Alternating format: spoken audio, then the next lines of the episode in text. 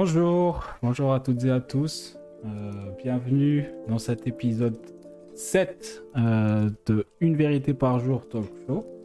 Donc l'émission qui décrypte la société musulmane. Euh, pour cet épisode, je vais accueillir un, un invité spécial qui s'appelle Régulus et qui est le fondateur du collectif Ex-Muse. Euh, donc petit rappel, euh, cet épisode est en live sur Twitch euh, aujourd'hui, mais il sera aussi disponible en replay, que ce soit sur Twitch. je vais peut-être le mettre aussi sur YouTube et au format podcast dans les plateformes Spotify, Amazon, Apple, etc. qu'est-ce que qu'est-ce qu'il y a d'autre? Non, normalement c'était tout. Donc on peut passer directement à l'interview et je vous présente Monsieur Régulus. Salut, Régulus. Comment ça va? Tu vas bien aujourd'hui? Salut, salut. Oui, merci beaucoup pour l'invitation. Ça va très bien. Bah, franchement, merci à toi. Hein. De rien, c'est normal, c'est il faut. Depuis le temps que, que j'attends euh, ce moment. c'est le moment, on y est, on y est. On y est. Euh, bah, du coup, bienvenue euh, à la taverne messagère. Euh, donc, c'est la petite taverne que tu vois derrière ah, plan ouais. Euh, donc, la, décoration est, magnifique. Ouais, merci. je vais peut-être changer un de ces quatre pour aller ailleurs. Mais pour l'instant, ouais, ici on se sent bien. Il y a une petite ambiance pas mal, etc. Euh, et en plus, aujourd'hui, c'est un peu spécial parce que du coup, je fête les 50 followers euh, sur Twitch et normalement, je peux devenir euh, affilié. Je sais pas trop en quoi ça consiste, mais en gros, je pourrais gagner des sous. si, les gens, si les gens peuvent, peuvent s'abonner, etc. Mais bon, c'est pas, pas l'objectif, hein, mais, mais voilà, c'est cool d'atteindre ce palier. Bravo merci. Euh, mais toi, bon, euh, t'es, à bout, t'es à 500, je crois, abonnés aujourd'hui. Euh, parce que pour rappel, du coup, le collectif Exmuse, bah, ça, on en parlera un peu plus en détail après, mais pour l'instant, le projet, c'est surtout une chaîne YouTube. C'est ça? Mm-hmm, Exactement. Ouais, bah du coup, elle compte plus de 500 abonnés. Tu fais des, des revues de presse. Alors, euh, en fait, euh, le, oui, je vais, si tu veux, je vais présenter un peu. Alors, euh, la chaîne, oui. Bah, t'inquiète, je vais après partager l'écran pour montrer du coup à tout le monde à, quoi ça ressemble. Mais avant ça, en fait, pour, voilà, pour te présenter un peu plus, j'aimerais bien que déjà si tu es là, c'est pour, c'est pour une, une raison particulière. Tu es aposta, si je me trompe pas. Ah. C'est vrai, c'est vrai. J'avais presque oublié. Je suis exclusivement. Bah, ça, ça c'est bon signe. Hein. Si on oublie, c'est bon signe. Généralement. Et du coup, euh, du coup, ce que je vais te proposer maintenant, c'est euh, bah, de te présenter euh, succinctement et nous raconter ton histoire voilà, de, ton apostasie et comment ça s'est passé. Ah oh là là. succinctement, je sais pas comment. si, si, je vais, je vais pouvoir le faire normalement. Alors moi de base, euh, je suis né en Algérie, j'ai grandi là-bas. Donc euh, l'islam c'était beaucoup plus qu'une religion, c'était littéralement une identité à part entière que j'avais euh, en étant musulman. Je me, je me posais certaines questions étant petit. Je remettais en question certaines pratiques, certaines croyances, mais les gens avaient toujours réponse à tout. Il y avait toujours aussi cette pression de la société qui me disait de me taire. Donc euh, j'ai laissé ça de côté. Euh, donc j'ai mis vraiment tout ça dans un coin de ma tête jusqu'à ce que je parte à la fac. En fait, euh, je suis venu en France pour faire mes études. Je dirais pas, je rentrerai pas dans les détails, mais à partir de ce moment-là, ça a été un, turnover, c'est-à-dire c'était vraiment un point de rupture, un point de, changement où je me suis confronté à des gens qui n'étaient pas comme moi, donc à des athées, à des chrétiens, euh, j'ai même vu des juifs, etc. Donc j'ai pu me euh, réaliser euh, ce que c'était que ne pas être vraiment musulman. J'ai toujours vécu dans une société où tout le monde était musulman. Et à partir de ce moment-là, il y a plein de questions qui ont commencé à se poser, des questions légitimes de leur part. de ma part, des questions que je me suis posées, que j'ai toujours refoulées et que j'ai dû affronter, puis j'étais seul et que j'avais personne pour me dire euh, n'y pense pas ou euh, voilà, ne remets ça plus tard. Et ça m'a poussé justement à m'intéresser encore plus à l'islam, donc à lire, à rechercher. Et je me suis dit, c'est une occasion de, s'approfondir dans sa foi. Donc c'est dans cette période que j'ai commencé à faire plus la prière, que j'étais plus assidu dans ma dans l'éthique islamique, etc. Et au final, euh, après beaucoup de péripéties, voilà, euh, on va dire que j'ai fini par apostasier euh, en 2019, fin 2019, de l'islam.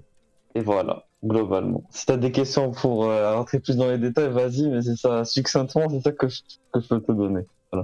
Non, c'est intéressant. Euh, franchement, euh, moi, ça, me fait penser un peu à mon histoire, hein, parce que pareil, euh, moi, j'ai grandi en Algérie, ensuite, je suis venu en France, et effectivement, quand tu rencontres d'autres d'autres cultures, d'autres religions et tout, ça, ça donne un petit, un petit coup, et tu as, envie de, du coup, de, de savoir, est-ce que tu es vraiment le... tu fais partie du peuple élu ou pas? C'est ça.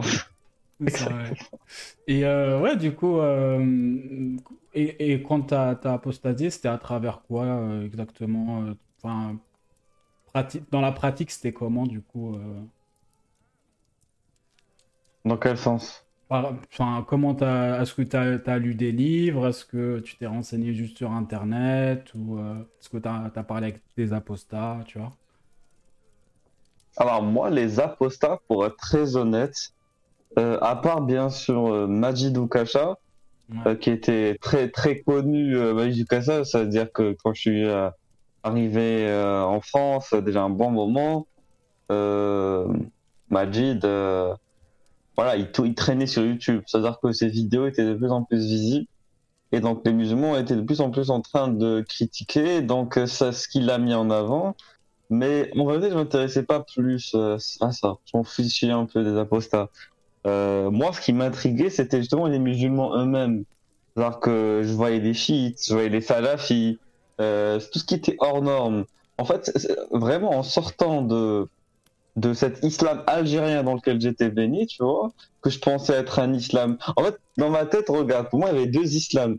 il y avait l'islam de Daesh et, des talibans d'Al-Qaïda, je te jure. il y avait l'islam de l'Algérie qui était pour moi l'islam du monde entier. En fait, tu vois ce que je veux dire? J'étais très loin de la réalité. Ouais, pareil, franchement pareil. C'est qu'en sortant de l'Algérie, je me suis rendu compte que l'islam algérien lui-même n'était pas unique, qu'il y en avait plusieurs. Moi, moi je savais pas qu'en Algérie, tu avais des personnes qui pratiquaient un islam différent aussi. Euh, chez les Mzab, euh, par exemple, en Kabylie, il y a les Zawiya Soufis. Euh, voilà, donc c'était pas le même islam que ce que je pouvais connaître. Bon, t'avais aussi les salafis qui étaient chez nous, euh, mais pour, à qui je prêtais pas vraiment grande attention. Et ce qui se passe en fait, c'est que à un certain moment, je me suis dit, bon, pourquoi est-ce qu'on est aussi divisé? Parce qu'en tant que musulman, ça me gênait cette division, parce qu'on a toujours dit qu'on était unis. Et ça, c'était l'un des premiers doutes que j'ai eu, c'est la division, voilà, vraiment. Ouais, en plus, c'est marrant parce qu'en Algérie, tu vois, le mot salafi, tu l'entends pas trop. Euh, on dit Erwa, pas. mais on dit pas salafi, tu vois. Pour moi, euh, salafi, c'était bah, justement euh, Daesh, des trucs comme ça. Donc, bah, quelque part, oui, c'est une porte vers Daesh, le salafisme, bien sûr. Bien sûr. Mais, mais, mais après, donc du coup, ta, ta question, c'était. C'était pas à travers quoi? Oui, du coup, euh, c'était à travers des livres. En fait, ce que, ce que j'ai fait, c'est que j'ai commencé déjà à regarder des, euh, des vidéos, euh, en gros, des vidéos d'études de, ce qu'on appelle les doros. Ouais. Voilà, de Salafi, Chalabi, je regardais des, des, des questions, de, les, des fatawas de Al-Bani. En gros, je me suis beaucoup intéressé au salafisme. Et après un certain moment, je me suis dit, bon, le salafisme, c'est pas non plus l'alpha et l'oméga de l'islam. Il faut que je m'intéresse euh, aux autres. Donc, par exemple, nous, au Maghreb, on est censé être des malikites. Oui. je me suis dit, euh, au final, euh, moi, la, prière, je l'ai appris en tant que malikite, en disant tout ce qu'on fait, c'est un peu orienté malikisme. Donc, euh, je devrais apprendre le malikisme. Donc, j'ai acheté les livres du malikisme. Donc, Murtasar, etc., Al-Akhdari, euh, tout ce qui est fiqh, donc tout ce qui est jurisprudence. Euh, donc, euh, il y avait aussi tout ce qui était euh, aussi Aqidah, donc tout ce qui était le dogme islamique que tu dois aussi avoir quand tu es musulman. Parce que ça, ce n'est qu'après que j'ai compris, mais on croit pas exactement à la même chose en fonction du Coran où tu, où tu te trouves. Par exemple, les salafis croient que Dieu trouve dans le ciel, au-dessus du septième ciel, pour eux, le ciel, il y a des cieux, c'est sept couches de cieux, tu vois. Et au bout de ces sept couches, il y a Dieu. Il y a Dieu qui est assis sur une chaise, qui s'appelle le trône de Dieu. Ça, c'est la vision salafiste euh, du, euh, de- voilà, du monde, du Dieu, etc. Par contre, les, les Malikites, eux, ils ont une aqidah ash'arite, et pour eux, en fait, Dieu n'a pas d'endroit. Que Dieu, si tu le localises, c'est comme si tu l'anthropomorphisais. En gros, tu l'humanisais. Ouais. Et donc, du coup, je me suis dit, mais, mais c'est pas possible, en fait. Moi, je pensais qu'ils étaient tous d'accord sur des questions aussi évidentes. En fait, non, ils divergent sur beaucoup, beaucoup de choses. Donc, ça m'a amené à devoir lire beaucoup de livres, à devoir regarder beaucoup de vidéos de, de conférences, de, de doros, comme je te dis, des, des leçons. Euh, ça m'a amené à, franchement, des- à, même participer à des, des rooms discussions avec des, des. Euh, voilà, j'étais amené à devoir faire ça. Voilà, à l'époque, j'étais sur Skype avec des liens privés. Franchement, euh, ouais, j'ai galéré. J'ai galéré pour, euh, pour arriver là où j'en suis, honnêtement. Parce que je voulais pas lâcher l'affaire. Je voulais vraiment pas lâcher l'affaire. Je suis passé vraiment par plein de choses. Je suis même allé dans le chiisme, puis je suis passé par, euh, Putain, rapidement ouais. par le coranisme. Et donc voilà. c'était, c'était un parcours euh, semé d'embûches. Ouais, Voilà. franchement, en plus, euh, quand, quand tu poses la question euh, naïvement, euh, et parce que voilà, quand tu as des doutes euh, sur euh, pourquoi les gens, les, les- pourquoi les musulmans ne sont pas unis dans leurs idées, ils te disent, bah, franchement, euh, c'est normal parce que les Arabes, ils sont jamais d'accord, tu vois. Yattafiqu. Voilà, et ça s'arrête là, c'est fini, tu vois. Et pas à autre chose. Exactement. Et, Euh, euh, Mais je crois que les Arabes, les musulmans aussi, ils s'entendent sur rien, faut être honnête. Euh, oui, oui, mais comme arabe est égal forcément musulman et musulman est Exactement, égal bravo. forcément. J'attendais que tu fasses le lien. J'attendais que tu fasses le lien. Ça marche, bah, très intéressant. Euh, tu vois, aujourd'hui, euh, du coup, il y a, y a le chat euh, qui, qui est avec nous. Donc, c'est, je les appelle les, les, les Mr. Robot. Et on a Noble avec nous, on a Bou. Bou.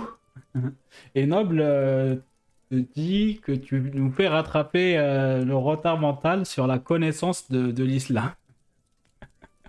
Mais c'est vrai. Ah ben, ben merci euh, Nob, content, content d'a- d'apporter quelque chose euh, à certaines personnes. Moi je me dis que c'est, je me suis un peu rempli la tête avec des, des mais bon, si ça sert à quelque chose au final, euh, Bah non, en vrai, en vrai c'est une culture très intéressante parce que ça, ça t'apprend beaucoup sur l'être humain et comment il peut être euh, manipulé ou endoctriné euh, de, de tout et n'importe quoi, tu vois. Oui, oui, bien, bien sûr, ça oui. Mais, mais, euh, ce que, oui, mais, mais le problème, c'est que si t'es que ça, c'est pas grave, bien sûr. Je suis allé, je suis allé me, me casser la tête à apprendre les divergences entre les écoles sur des questions stupides. Donc, euh, là, par contre, franchement, je regrette un peu des fois. Je me dis, waouh, je me suis trop, trop, trop, trop euh, pris la tête sur des, des choses inutiles, honnêtement. Mais, mais, après, euh, il- quand il y a des gens comme Nob qui disent, oui, au final, t'arrives à, à nous apporter ça, nous ça nous intéresse, ben je me dis bon, ça va, ça va. Si, je fait, transmets, si ça passe. Ça Ouais, c'est cette connaissance au final qui aide à les, le- qui aide les gens à comment dire à prendre conscience, tu vois, et à, apostasier euh, in fine. Mais euh, mais ouais, moi, moi je trouve que cette connaissance est très importante, même, même si elle sert pas à grand chose dans la vie de tous les jours, tu vois. C'est ça. Euh, Il y a une autre question de Noble, il te demande est-ce que du coup dans tes phases sunnites, euh, tu avais de la fascination pour les combattants, quoi, pour le Moudjahidine, euh, les gardiens de la Ré- révolution de l'Iran, Hezbollah. euh, suites. Euh, non, non, je te jure que non. Au final, euh, le- les, compagnons, euh, non, c'est pas ça. C'est même pas ça, honnêtement. Non, euh, c'est pas les compagnons qui me fascinaient. Moi, je te dis un truc qui me rattachait fortement à l'islam. Les, combattants, pas les compagnons, les combattants, donc les terroristes. Ah non, pas du tout, du coup. Non, non, non, non pas du tout. Ouais, non, en, Algérie, on les méprise de ouf parce que déjà de 1, on a vécu 10 ans une décennie noire euh, où il y avait que des attentats euh, voilà, de, partout. Et en plus de ça, euh, tu vois, c'est pas dans, dans le sens commun, quoi. C'est on sait reconnaître les extrêmes et on disait tout le temps Afdalul Ashia et Ausatoha. Ça veut dire qu'il faut jamais être dans l'extrême, tu vois. Donc ça, en Algérie, dans les familles en tout cas, c'est vrai que c'est quelque chose qui, qui, est ancré, tu vois. En fait, en fait, c'est exactement. Je vais t'expliquer euh, dans le sunnisme et dans le schisme, moi, en fait, il y a un truc qui me rattachait à l'islam fortement. C'était ma foi euh, au Mahdi. Le, le, le, Mahdi, je sais pas si vous connaissez le concept. Mahdi. Exactement, le Mahdi Montage, celui qui est attendu. Ouais. Euh, il est attendu parce qu'en fait, euh, il, il, a disparu. Ah, ça, c'est la version chiite. Apparemment, il a disparu. Il est né, il a grandi, il a atteint l'âge de 40 ans. Ensuite, il a disparu qu'on appelle la première occultation. Je te jure, ils ont inventé un concept comme ça.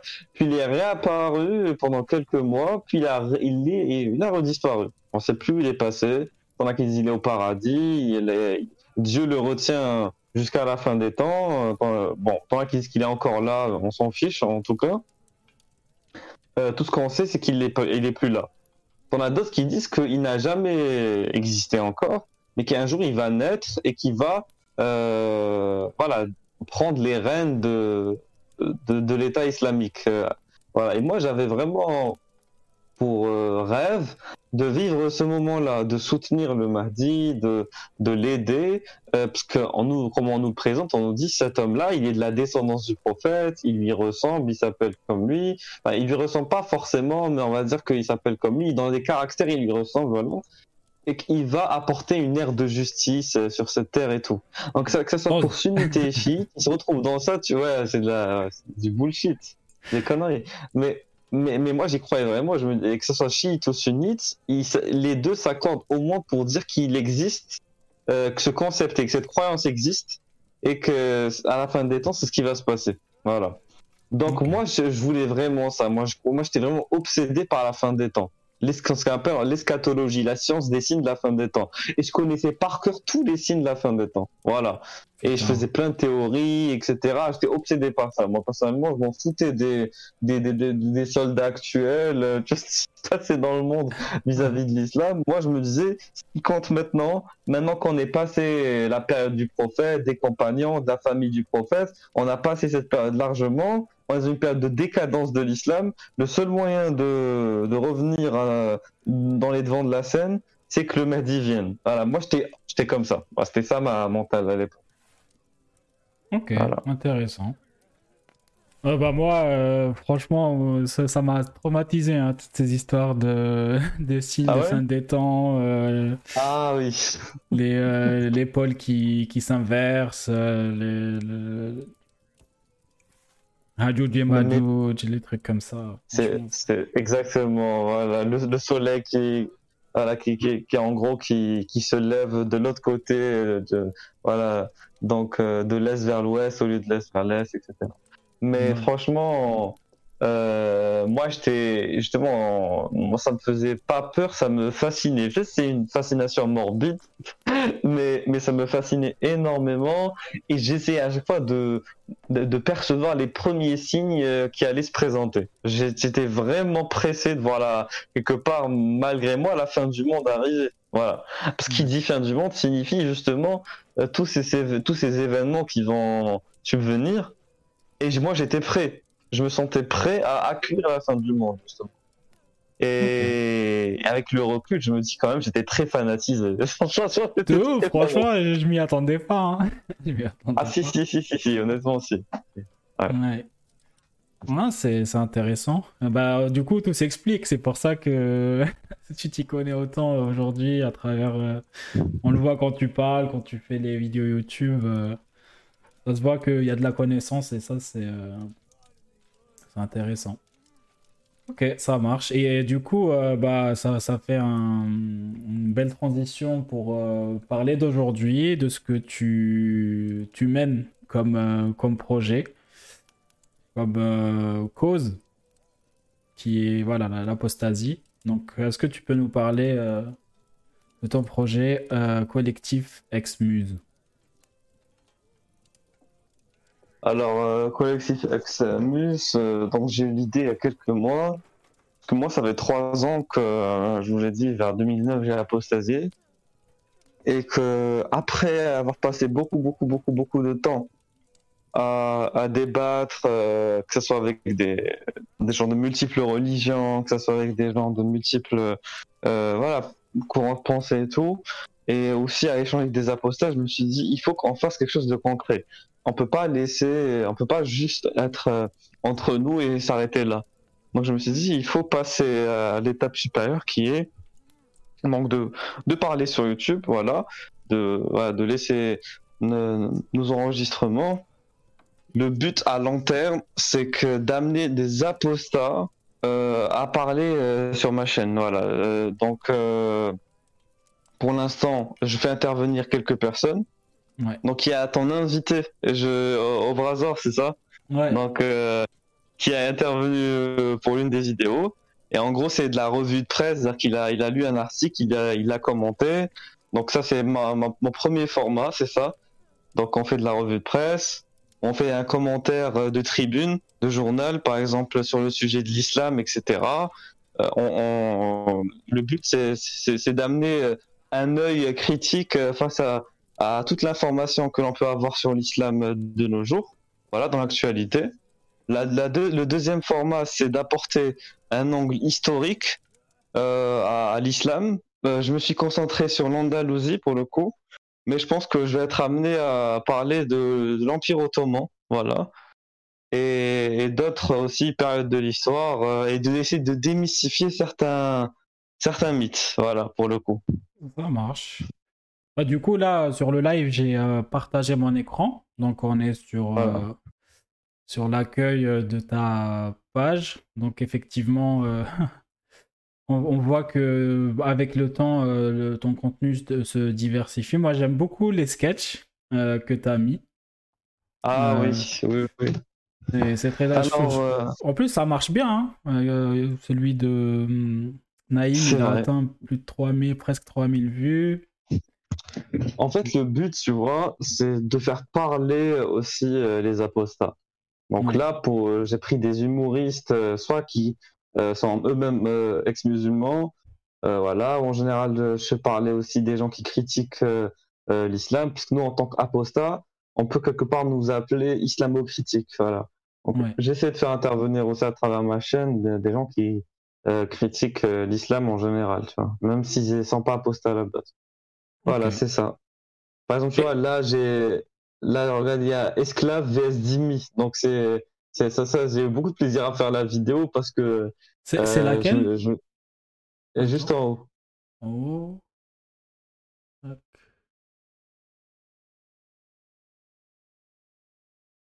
Un peu plus en haut. Euh, voilà, c'est ça. C'est celle-là. Voilà, t'es, dessus, t'es dessus. T'es vraiment dessus, là. Ta flèche en bas. En fait, il y a peut-être un fait, peu de retard. Ah oui, celle-là, ok. C'est esclavesse Dimi, elle est au milieu, quoi. Ouais, c'est bon, je l'ai ouvert. Ouais. Voilà. bon, voilà, donc en fait, le, le, le concept euh, est simple, c'est euh, comment est la vie du Dimi, comment est la vie de l'esclave. Et, et après, c'est très rapide. Le but, ce n'est pas de faire un documentaire c'est juste de dire que en fait, la, vie de l'esclave pouvait être largement mieux que la vie de Dimi en fonction de qui était le sans maître, en fonction de la société dans laquelle il se trouvait. Donc voilà, donc euh, j'ai beaucoup aimé l'affaire et donc chercher les informations pour euh, euh, comprendre un peu comment ça se passait.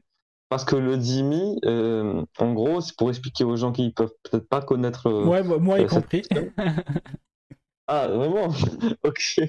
Alors, le Dimi, en fait, c'est euh, ça vient de d'Ema, donc euh, celui ah, qui est sous le pacte.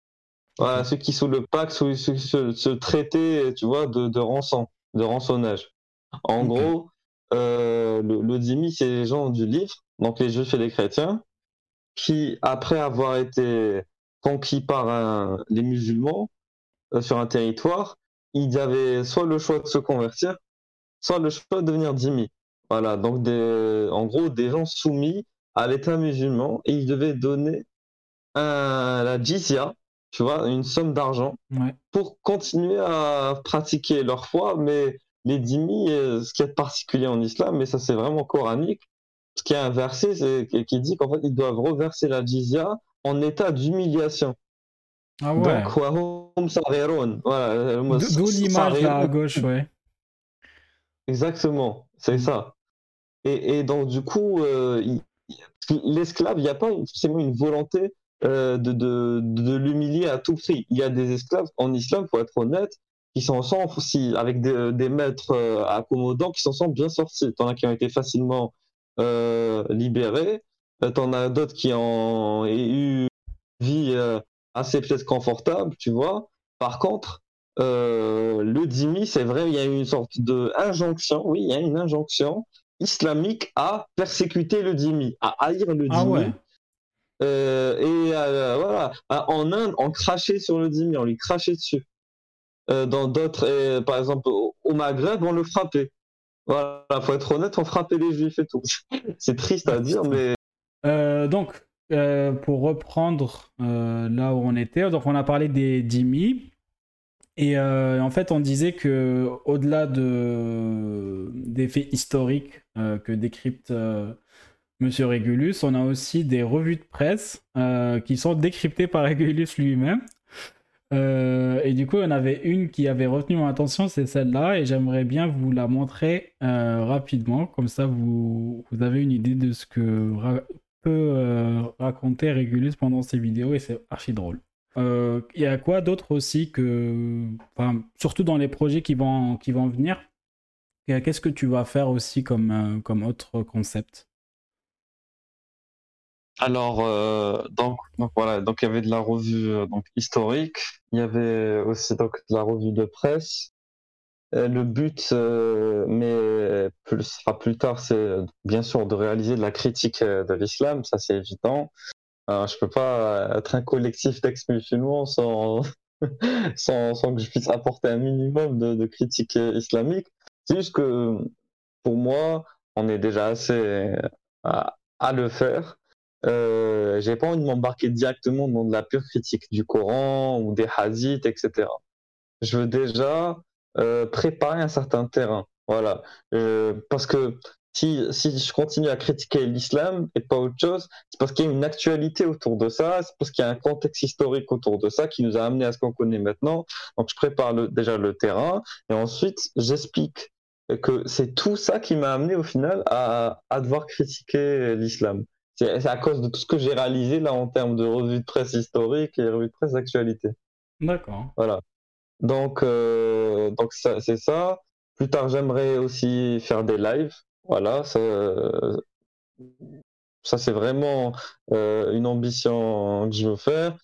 Euh, un peu comme toi, sauf que ce sera, plus euh, de la revue, de la réaction. Par exemple, on analysera des, des débats, des débats religieux, ou par exemple, il y a des vidéos de, prédicateurs qui essayent de donc endoctriner de, des gens dans la rue, tu vois, qui sont prosélytes J'essayais de développer en direct leur argument.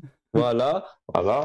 Moi, personnellement, je me suis entraîné à aller débunker en direct. Euh, donc, on fera, je ferai ce genre de contenu et plein d'autres choses. Euh, voilà.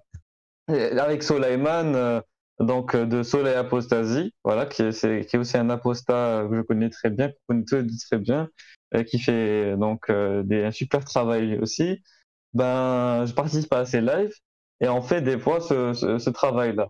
Voilà, on critique en direct, etc. Certains prédicateurs ou certains concepts euh, islamiques. Donc voilà, le but, ce sera ça. Quand j'aurai assez d'abonnés pour être vu, euh, je voudrais faire euh, des lives dans ce sens. Pour l'instant, c'est ça. Après, d'autres concepts viendront par la suite. Voilà, le, but, c'est vraiment de, toucher très large, en fait. Voilà. Sami Amimour. Ben, Sami Amimour est un assaillant, un terroriste qui a participé à ce qui s'est passé lors des attentats du Bataclan.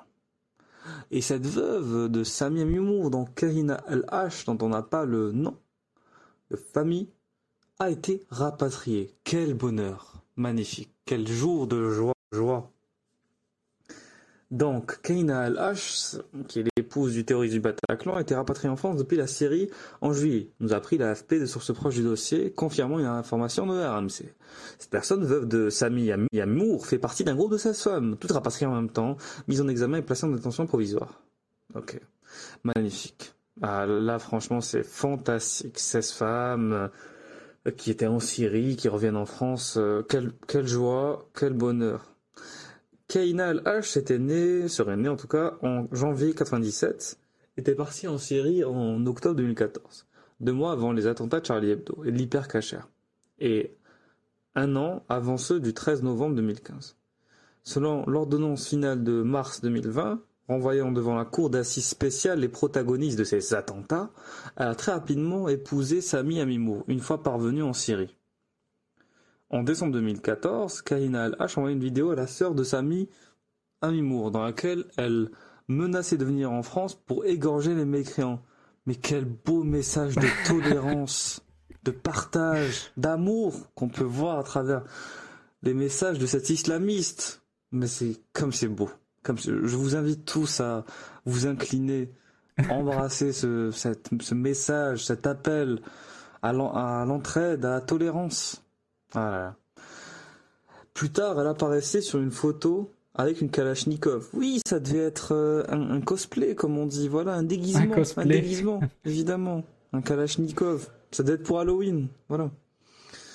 Au cours de l'année 2015, elle avait aussi menacé de mort une de ses anciennes amies qui avait cessé de porter le voile. Mais non, mais non, ça, voilà, toujours les médias qui déforment les propos. J'en suis sûr que n'était pas une menace de mort, juste un conseil, une recommandation qui a été émise peut-être euh, de manière un peu virulente, tout simplement. Voilà, voilà. Voilà, euh, c'était un petit extrait. Euh, du coup, bon, désolé pour les petits problèmes techniques. un petit extrait du coup de, de cette Comment tu les appelles, du coup, ce genre de format? Alors ça, c'est... Alors oui, alors ça, c'est ça, c'est vraiment les revues de presse. Et après, tu as les, les, anecdotes ou les, euh, les, on va dire les, les chroniques historiques. Voilà. Donc ça, c'est la, la, revue de presse commentée, euh, voilà, ou retravaillée par, par moi-même. Voilà. et je m'amuse beaucoup à les faire et j'apprends énormément de choses en, en les faisant. Voilà. Parce que moi, personnellement, j'avais euh, vraiment un regard euh, plongé dans les textes islamiques et je me détachais totalement de l'actualité environnante, etc. Ou même de, de l'islam, comment est-ce qu'il s'est imposé historiquement, tu vois, euh, dans la politique, etc., dans l'économie, dans, le, dans la diplomatie internationale. Et une fois que j'ai commencé à étudier l'islam dans, dans, le concret, tu vois, dans ce qu'il a pu faire euh, en, en, termes euh, civilisationnels, euh, ça m'a vraiment ouvert un champ de, énorme de connaissances. Là, là j'ai compris tout ce que j'avais appris en théorie, je devais le remettre en question par rapport à l'islam. Donc je me suis dit, bon, on va pas rester que sur le théorique, à parler de, de hadith, à parler de la vie du prophète, à parler de la vie des compagnons, à parler des versets du Coran. Il faut bien à un moment donné aussi évoquer euh, voilà, la vérité, dans la réalité, notre réalité, voilà, que l'islam engendre euh, concrètement à travers ses lois, à travers son mode de vie, sa morale, ses croyances. D'où d'où l'intérêt de parler de l'actualité. Voilà. Ouais, en fait, euh, le, tu vois, une, vérité par jour, quand je l'ai créé au début, euh, moi, mon idée, c'était, ok, bon, il y a l'islam, il y a la théorie, euh, mais ce qui est vraiment, comment dire, ce, qui est important de d'évoquer, c'est la pratique, tu vois. Et quand je dis la pratique, c'est son impact euh, sur la société, comment les personnes le, vivent, comment la société musulmane le, vit, et surtout comment l'Occident, donc les, bah, les, les, pays qui sont pas musulmans, vivent l'islam également. Euh, donc c'est pour ça que moi, euh, au début, euh, tu vois, j'ai commencé par faire des, des, publications sur Instagram pour, pour rappeler un peu ce que c'est l'islam en, traitant tel ou tel sujet, comme, je sais pas moi, l'adoption, manger halal, des trucs comme ça, avec le Coran, enfin avec les, les sources derrière.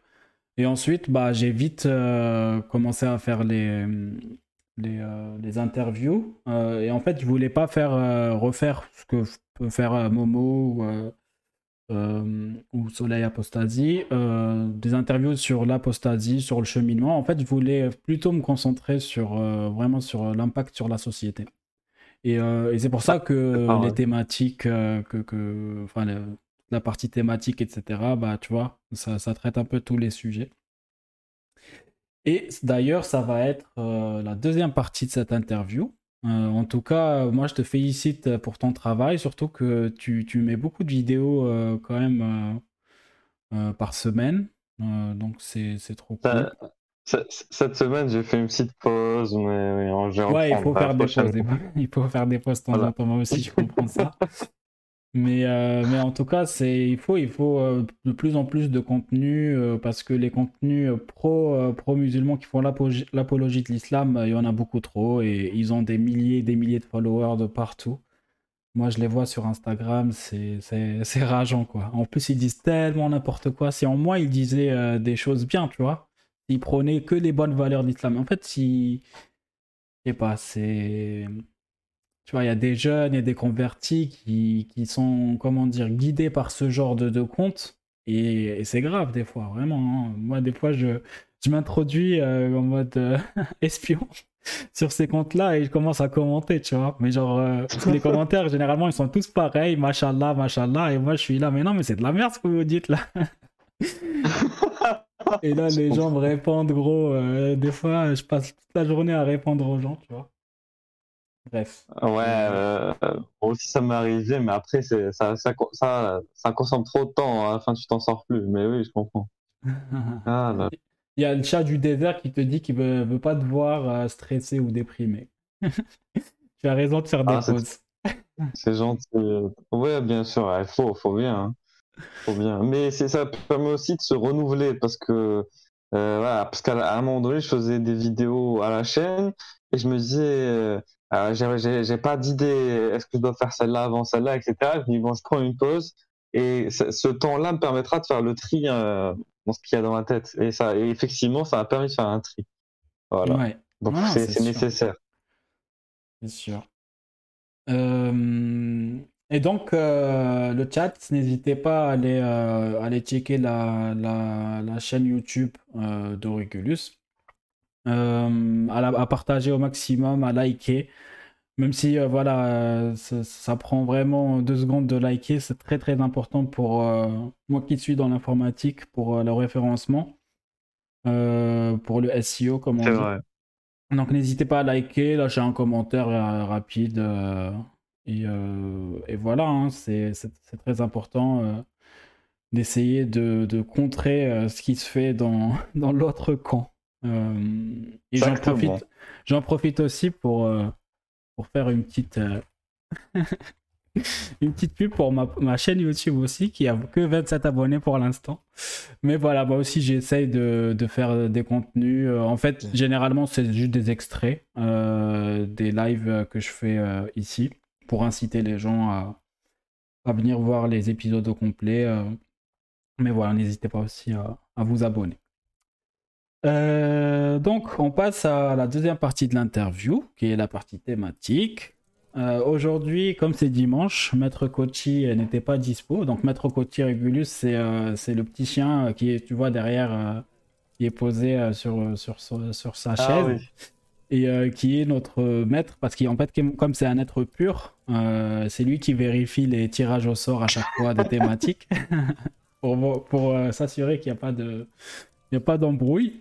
Euh, mais aujourd'hui, c'est dimanche, donc il est posé. Euh, il est en vacances. Euh, donc il n'y a, pas, de tirage au sort. Et on a choisi au préalable avec Regulus des sujets qu'on aimerait traiter aujourd'hui.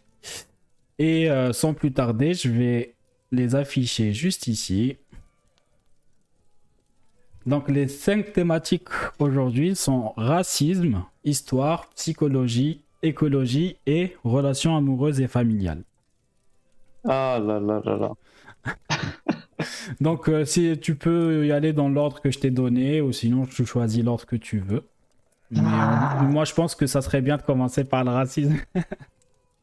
si tu veux. Euh, en, en fait, en ce moment, euh, enfin, c'est pas qu'en ce moment, ça fait déjà depuis un bon moment, euh, environ une année, que je m'intéresse au sujet euh, du racisme euh, en général, euh, parce que surtout dans la société française, on en parle beaucoup, le racisme, l'antiracisme, etc.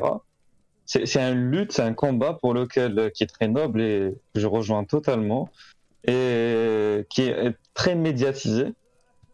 Et du coup, forcément, comme je suis apostat, je suis critique de l'islam, j'essaie un, un minimum de faire des liens. En tout cas, si- s'il n'y en a pas, il n'y en a pas, mais quand il y en a, j'aime bien euh, voilà, les trouver. Et effectivement, l'islam est une source euh, gigantesque de racisme. Et- Ah oui, d'ailleurs. D'ailleurs, juste, j'ai oublié une petite partie. En fait, euh, une fois qu'on a choisi une thématique, euh, je te pose la question. racisme, qu'est-ce que ça t'évoque de positif et de négatif dans la société musulmane, tu vois? Donc voilà, donc juste pour structurer un peu tes idées, tu peux nous dire qu'est-ce que ça t'évoque toi de positif et de négatif? Voilà. Désolé. positif, je vois pas ce qui pourrait être positif. Oui, je vois pas non plus, mais Voilà, honnêtement, euh, euh, par contre, négatif, il y a beaucoup de choses à dire. vas-y. Euh, par exemple, euh, en ce moment, je suis en train de faire beaucoup de recherches sur la Tunisie. Je me suis dit, euh, mon but, c'est de faire ce qu'on appelle des, des focus. Hmm. Donc, je prends un pays musulman euh, et je commence à essayer de comprendre son histoire, euh, voilà, sa, dynamique, euh, son rapport à l'islam. Là, pour le coup, je voulais choisir la Tunisie. Donc, on parle pas assez de la Tunisie, honnêtement. On parle beaucoup du Maroc, on parle beaucoup de l'Algérie au Maghreb. On parle. Après, je vais m'attaquer aussi à certains pays subsahariens qui sont musulmans. On parle beaucoup des pays les plus connus, par exemple Pakistan, Arabie Saoudite et tout, mais Tunisie, j'ai l'impression que c'est comme c'est un petit pays, on laisse de côté.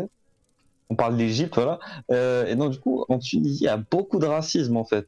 Je me rends compte qu'il y a beaucoup de racisme envers euh, donc, les étudiants euh, subsahariens qui viennent là-bas, ou envers les migrants économiques qui viennent là-bas.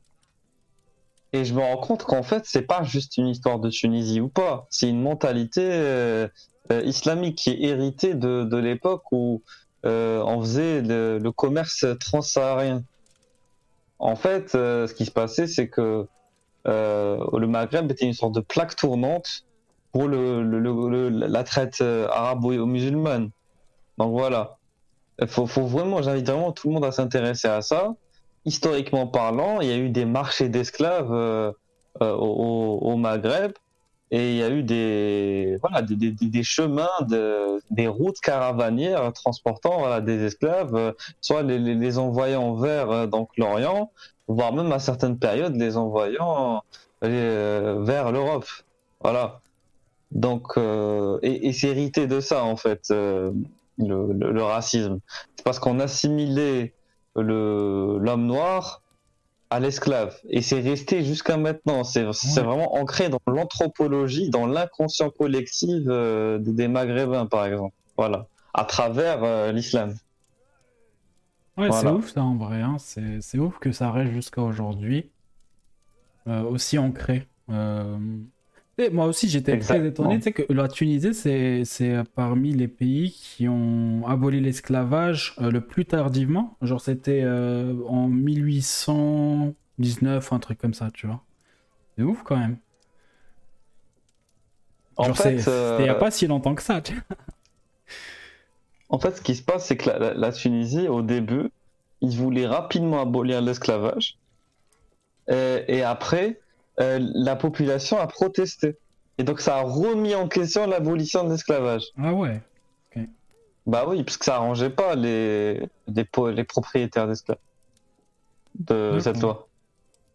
Voilà, mais, mais, mais, mais de base, la, la, la Tunisie, de par, euh, je sais plus c'était quel bey qui voulait abolir, euh, enfin, le bey, il faisait pas ça lui-même, il faisait ça sous, on va dire, pression de l'Occident. Voilà, parce que l'abolition de l'esclavage, elle s'est pas faite euh, par euh, vo- volontairement par les pays musulmans. Elle s'est faite littéralement euh, de force. Voilà. Ouais. Parce que les pays musulmans ne voulaient pas du tout renoncer à l'esclavage, qui pensaient être euh, islamique et totalement légitime en terre islamique. Voilà. D'accord. Ouais, donc euh, j'ai vérifié, ouais, c'est euh, bien en 1846, euh, l'abolition de l'esclavage en Tunisie. Oui, en fait, ça fait partie des pays, les premiers pays qui a, qui a tenté de l'abolir euh, en premier, mais il y a eu des, a des couacs, en fait. Ça, ça, ça a difficilement marché en vérité. Il y a eu des résistances et tout, donc au final, euh, ça s'est pas fait de manière euh, effective. Mm. Mais, mais oui, le, problème, c'est que le, racisme. euh, J'invite à lire un article, voilà, euh, de Saleh Trabelsi. Donc c'est un spécialiste justement, c'est un, académicien tunisien. Euh, donc je vais essayer de rechercher l'article. euh, donc qui, en fait qui s'intitule, en fait c'est une tribune qu'il a rédigée pour le journal Le Monde et qui euh, donc tente de, comprendre pourquoi est-ce qu'il y a du racisme au Maghreb par exemple.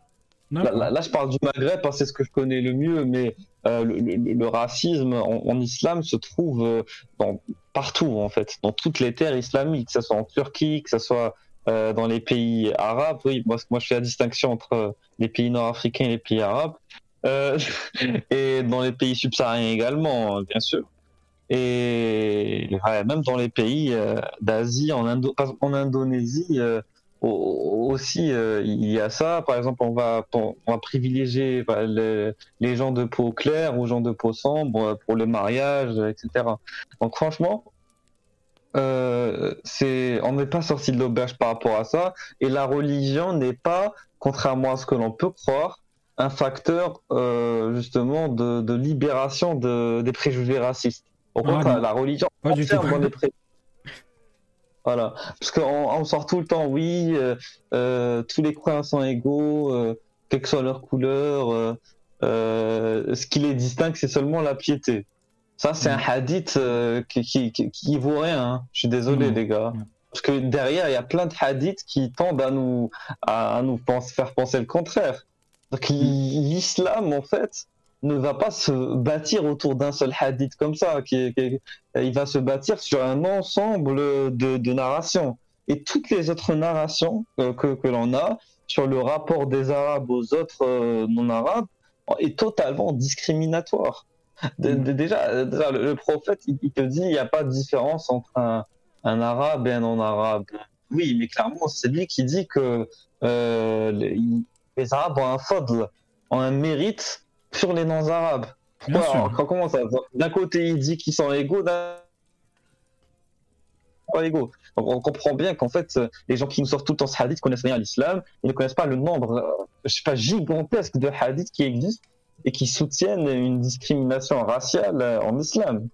Il y a qu'à voir ce qui s'est passé dès les débuts de l'islam, avec les conquêtes islamiques. Ah oui. Les. Arabes considéraient les convertis non arabes comme des sous euh, des sous-merdes, disons-le, des, des, ah, des sous-hommes. Euh, les, les, les Amazirs, Berbères, les même euh, les, les, autres, par exemple, voilà, les ce qu'on appelle les Indes. Les Indes, c'est ce les subsahariens d'Afrique de l'Est, donc Éthiopie, etc., Somalie. On les considérait aussi euh, comme euh, des, des, des sous-êtres. Pour être honnête, même s'ils étaient convertis. Ah oui, Voilà, d'a- donc d'a- je vous invite à voir ça. Voilà. Oui. D'ailleurs, tu vois, euh, on, on parle tout le temps de la traite négrière américaine, tu vois. Oui, mais vrai. ce que les gens sa- savent pas, et j'avais posté une, une vidéo il y a pas très longtemps euh, d'une chaîne trop bien qui s'appelle euh, Histoire Géo. Tu vois, c'est un mec qui fait des cours d'histoire géo. euh, euh, et il avait fait un- une vidéo sur, euh, sur l'esclavage. Et même, hein, même avant, je le, je le savais, hein, mais euh, en fait, il y en avait trois des traites négrières. Il y avait la traite effectivement américaine qui s'appelle la traite atlantique. Il y avait la traite arabo-musulmane qui, qui était en même temps. En plus de ça, il y avait la traite inter-africaine qui alimentait les deux autres, tu vois. Euh, Ouais. Et euh, notamment, tu vois, euh, ce que tu disais, les, les pays subsahariens qui, euh, qui, euh, qui alimentaient les, les deux autres traites. Donc en fait, c'était un commerce euh, triang- triangulaire de- d'esclaves. Et les musulmans en faisaient partie euh, comme tous les autres pays, tu vois. Et après, on te dit oui, l'islam a libéré l'esclavage, enfin les, les esclaves, etc. C'est pas vrai, c'est de la foutaise.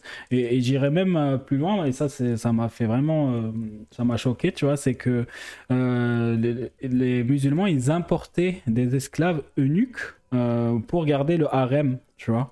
Parce que, en fait, je crois que dans l'islam, t'as pas le droit de, de rendre un esclave eunuque. Ouais, un, castré. C'est ça. Et du coup, ils les importaient pour garder leur harem parce que c'était plus simple à gérer par rapport à leur, leur harem, etc. Et...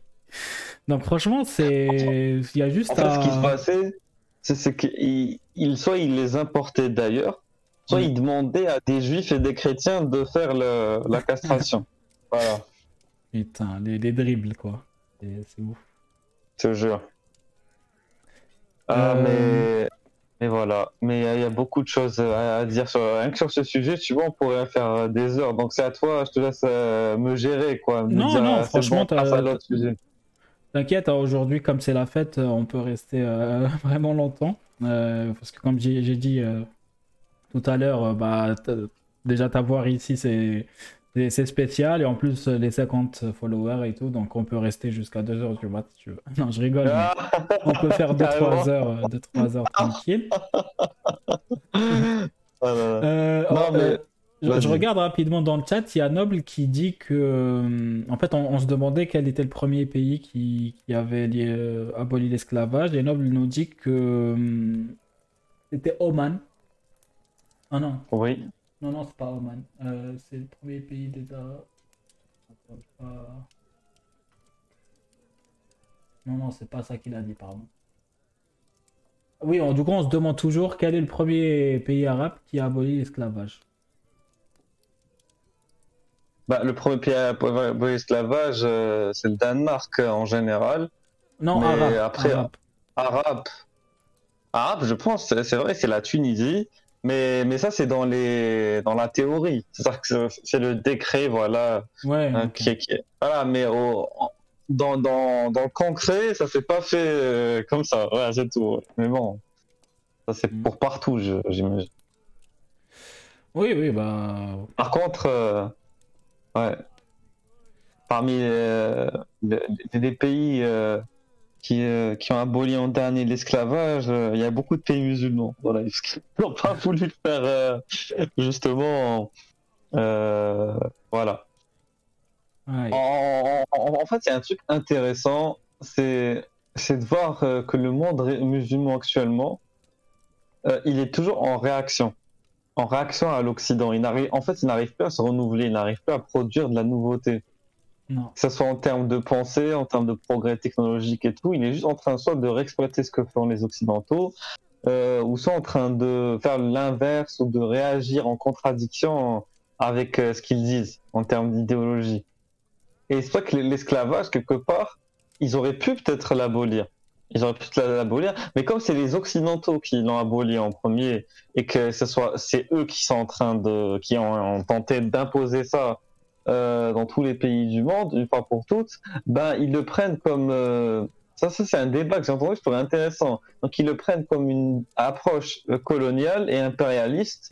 Et donc Ouais. du coup c'est pour ça qu'ils ont résisté à l'abolition de l'esclavage. D'accord. Ouais, ok. il disait oui et non. Euh, ok, peut-être que c'est- les colons qui ont, qui ont imposé ça, mais si les colons, par exemple, ils imposent la vaccination générale pour tes enfants, est-ce que juste par esprit de contradiction contre les colons, euh, tu vas dire non En fait, euh, je veux pas que mon enfant il survive à, à tu vois, à des maladies infantiles, euh, et donc tu le vaccines pas. Tu vois, c'est stupide. Tu vois, l'argument il tombe à l'eau. L'argument il te paraît intelligent, mais une fois que tu le décortiques, en fait, c'est. C'est. Vraiment. Et ça, ça me fait trop rire euh, des fois. Faut juste réfléchir deux secondes. Ah, non, Voilà, réfléchir, voilà. c'est pas leur force. hein. Euh, mais. Moi- euh, Ouais, vas-y, vas-y.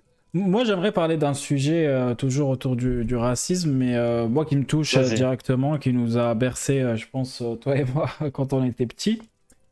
C'est le racisme envers les Kabyles, donc les Berbères, et le racisme des Kabyles envers les Arabes, tu vois. Sachant que les deux sont musulmans, et du coup, la dissonance qu'il y a euh, entre les, enfin, chez les Kabyles, elle est vraiment euh, indescriptible. Parce que moi, perso, tu vois, dans ma famille, hum, voilà, c'est des Kabyles, mais en fait, ils n'aiment pas les Arabes, tu vois. Et pourtant, ils sont musulmans c'est bizarre à dire, tu vois, mais du coup, ça, crée des, conversations trop cheloues, des, points de vue trop chelous par rapport à ça. Est-ce que toi, tu, ressens la même chose? Euh, Comment dire? Oui, parce que moi, j'ai connu aussi les deux côtés. Donc, j'ai connu le côté kabyle et le côté, on va dire, plus euh, arabe, hmm. euh, ou on va dire arabisé pour être plus factuel. En fait, le, oui, j'ai connu la même chose et, et j'ai jamais au début vraiment compris pourquoi. Parce que moi, c'était pas l'islam en fait pour moi qui était un facteur d'union. Pour moi, c'était la nationalité. Je me disais, on est tous algériens. En plus. Parce que les Algériens sont vraiment hyper nationalistes, euh, contrairement à d'autres pays. Euh, genre la nationalité, c'est vraiment euh, une identité à part entière, hein, vraiment. Euh, voilà. Donc, euh, donc je me disais, c'est pas possible. Au final, ok, ils parlent pas la même langue, ok, ils ont pas peut-être les mêmes mœurs et tout, mais ils restent algériens, au final. Tu vois? Mais je me disais qu'en fait, l'algérianité n'arrivait pas à les réconcilier. C'est que vraiment, il y a une sorte de division qui est euh, profonde. Elle n'est pas superficielle, la division. Hein. Vraiment. Bah, bah, en fait, moi, juste pour euh, réagir sur ce que tu as dit, moi je, suis pas d'accord pour dire que les Algériens sont nationalistes. En fait, c'est plus trop le cas euh, depuis, je sais pas, 20-30 ans. Euh, peut-être que ça l'était à une période, mais au contraire, je pense que la religion a pris le dessus sur le nationalisme, tu vois. Et que maintenant, euh, les, Algériens, ils s'en foutent de payer les impôts, ils s'en foutent de, de nettoyer. Tu vois, moi, je te parle vraiment dans la pratique. Euh, ils s'en foutent de que, que, leur pays soit propre, soit développé. En fait, ils n'ont pas ce, ce, côté, ce côté euh, nationalisme politique, tu vois. oui, ok. Dans ce sens-là, ils l'ont jamais été, j'ai envie de te dire quelque part. Ouais, c'est vrai qu'à l'époque de Ben Bella, je me souvenais que j'ai vu dans, un reportage qu'il y avait euh, une sorte de volonté de vouloir garder le pays propre, de vouloir garder le pays bien, dans un bon état de marche. Mais au final, voilà, il n'y a jamais eu une sorte de nationalisme prospère. C'est plus ça, dans le sens où on va tout faire pour que le pays soit euh, au top.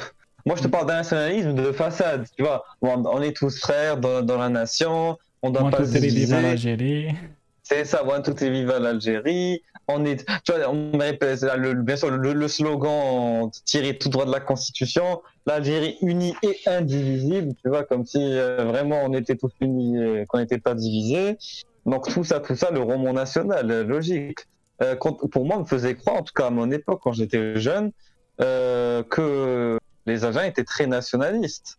Mais au final, dans le concret, tu vois, quand tu es dans un cas précis, euh, tu prends par exemple voilà, des détentions dans, dans un quartier, euh, dans des manifestations, même dans des familles, comme tu as dit, dans des familles, euh, entre euh, donc Amazir euh, et, et Arabes, euh, on, on, voit, on voit qu'en fait, ils appartiennent pas au même peuple, ils appartiennent pas à la même nation. C'est pas vrai de dire ça il, il, vient de deux mondes différents. Et d'ailleurs, franchement, moi, moi, moi, je demande à tous ceux qui veulent visiter les pays euh, d'Afrique du Nord qu'ils passent d'abord par une ville euh, assez urbanisée, donc arabisée, et qu'ensuite ils aillent visiter une ville plus euh, berbère.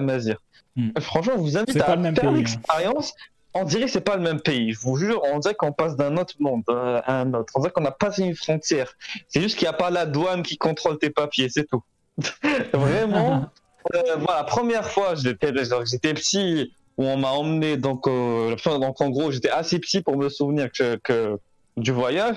On m'a emmené en, en, Kabylie, parce que voilà, à la base, euh, même si je suis kabyle, je n'ai pas vécu là-bas proprement dit, euh, bien que j'y allais très fréquemment par la suite. Euh, voilà, donc j'ai l'impression d'être allé ailleurs. Et je, je, pose la question à mes parents, je leur disais, est-ce qu'on a quitté une frontière? On est où là En fait, on est dans un autre pays. Où est-ce qu'on est? On, se trouve où? On m'a dit non, on est toujours en Algérie en fait, on va voir la famille. Et là, j'ai de- compris vraiment. ouais. Et là, j'ai eu un bug. Je te jure, j'ai eu un bug dans ma tête. Je me suis parce que, euh, écoute, euh, toi, par exemple, tu viens d'Alger. Tu déjà rien que tu rentres à Tizi Ouzou. Parce que moi, je suis, euh, je viens plus de de Bjaya, Ouais. euh, donc la petite Kabylie. Euh, enfin bon, après petite grande, ça c'est des, ça C'est des France, hein. appellations, Ça, c'est la France voilà, qui est- pas fran- françaises, euh, mais pour situer un peu, donc donc euh, voilà. Mais mais pour situer un peu, voilà. Donc déjà rien que tu rentres à Tizi Ouzou, c'est un autre monde. Mais quand tu te rapproches aussi de, de c'est autre chose. Tu vois les, les, les insignes kabyles en, en alphabet kabyle, donc le tifinagh. Mais qu'est-ce que c'est que ces symboles? C'est bizarre. Euh, les constructions sont pas pareilles. Il y a des couleurs. T'as des gens, t'as- les, les femmes, elles ont des robes chatoyantes. Euh, tu vois, le, même leur foulard est spécial. Tu vois, c'est pas un foulard islamique, c'est un foulard euh, spécial quand les femmes kabyles. Même les hommes kabyles, ils s'habillent pas comme euh, les autres. C'est pas le même style d'habit. Euh, quand tu les entends parler, c'est une autre langue. Je te jure, on dirait vraiment pas des gens qui habitent dans le même pays. Les Parce que toi, mariages. quand tu vas à l'école, les mariages, c'est pas après, ça c'est après. Moi, je te dis rien que ce que je voyais quand j'étais dans la, dans la voiture en, en traversant voilà, le- les, Ouais. les villes. Et après, euh, je me disais, parce qu'à l'école, moi, j'ai donc j'ai j'ai été à l'école euh, algérienne et on, on- on t'apprend vraiment l'idée de l'Algérie, c'est une nation arabe, musulmane, je pas, il n'y a pas de différence, on est tous pareils, euh, du nord au sud, de l'est à l'ouest. Voilà, il n'y a pas de, y a, ça bouge pas, tu vois, il n'y a pas de- d'ambiguïté sur ça. Alors que pas du tout, c'est faux. C'est Voilà, faux, voilà, non, voilà. c'est faux, c'est sûr. Non, non, euh, et euh, non, non, ça, je suis Hein d'accord vraiment sur tout ce que tu as dit. hein. Moi, quand j'allais, euh, nous, on appelle ça le bled, parce que du coup, le bled, Ouais. c'est Tamra, là, tu vois, c'est comme on habite à Alger, bah, ça, ça va être Tizi Ouzou. Et moi, oui, je- du coup, ma, ma famille vient de la grande Kabylie, donc de Tizi Ouzou vers l'Arbaati tu vois. Et du coup, j'y allais souvent, et franchement, pour moi, c'était c'était un autre monde, tu vois. Euh, les gens, là, que ce soit les gens, que ce soit la nature, euh, que ce soit, je sais pas, la, la façon de, de s'habiller. euh, je voyais des, des femmes dehors avec la tenue kabyle, euh, la tenue berbère plutôt. Tu vois, il y avait, c'était plus festif en tout cas que à Alger. Après, c'est normal, hein, parce que Alger, c'est une grande ville, etc. Mais qu- quand j'étais petit, quand même, ça me marquait de ouf. Et, et même en étant à Alger, euh, quand il y a ma- je vois des membres de ma famille, etc., bah, il y a cette différence, tu vois. Euh, comme quoi on est des Kabyles. Tu vois, il y avait des trucs qui allaient tellement loin, genre on n'a pas ça. la même odeur, tu vois. Non, Ça, il y a ça- une ça- haine, il y a une haine Ça des me choquait. Moi, ça moi, me moi, choquait. Ouais, moi ça me choquait. Moi ça me choquait énormément aussi. Et une ils vraie mangent, haine ils du hallouf, bon, ça c'est c'est classique, hein, mais. Ah Euh, oui, les mangeurs de, de porc, les alcooliques, euh, voilà, le- c'est ça, hein, c'est les principales insultes. En fait, on reproche aux Kabyles d'être de mauvais musulmans. Ça, ça, c'est vraiment le, les, c'est vraiment les blagues euh, qu'on fait sur eux. Euh, après, quand ça va très loin, on, les, on leur reproche d'être des collaborateurs, des harkis.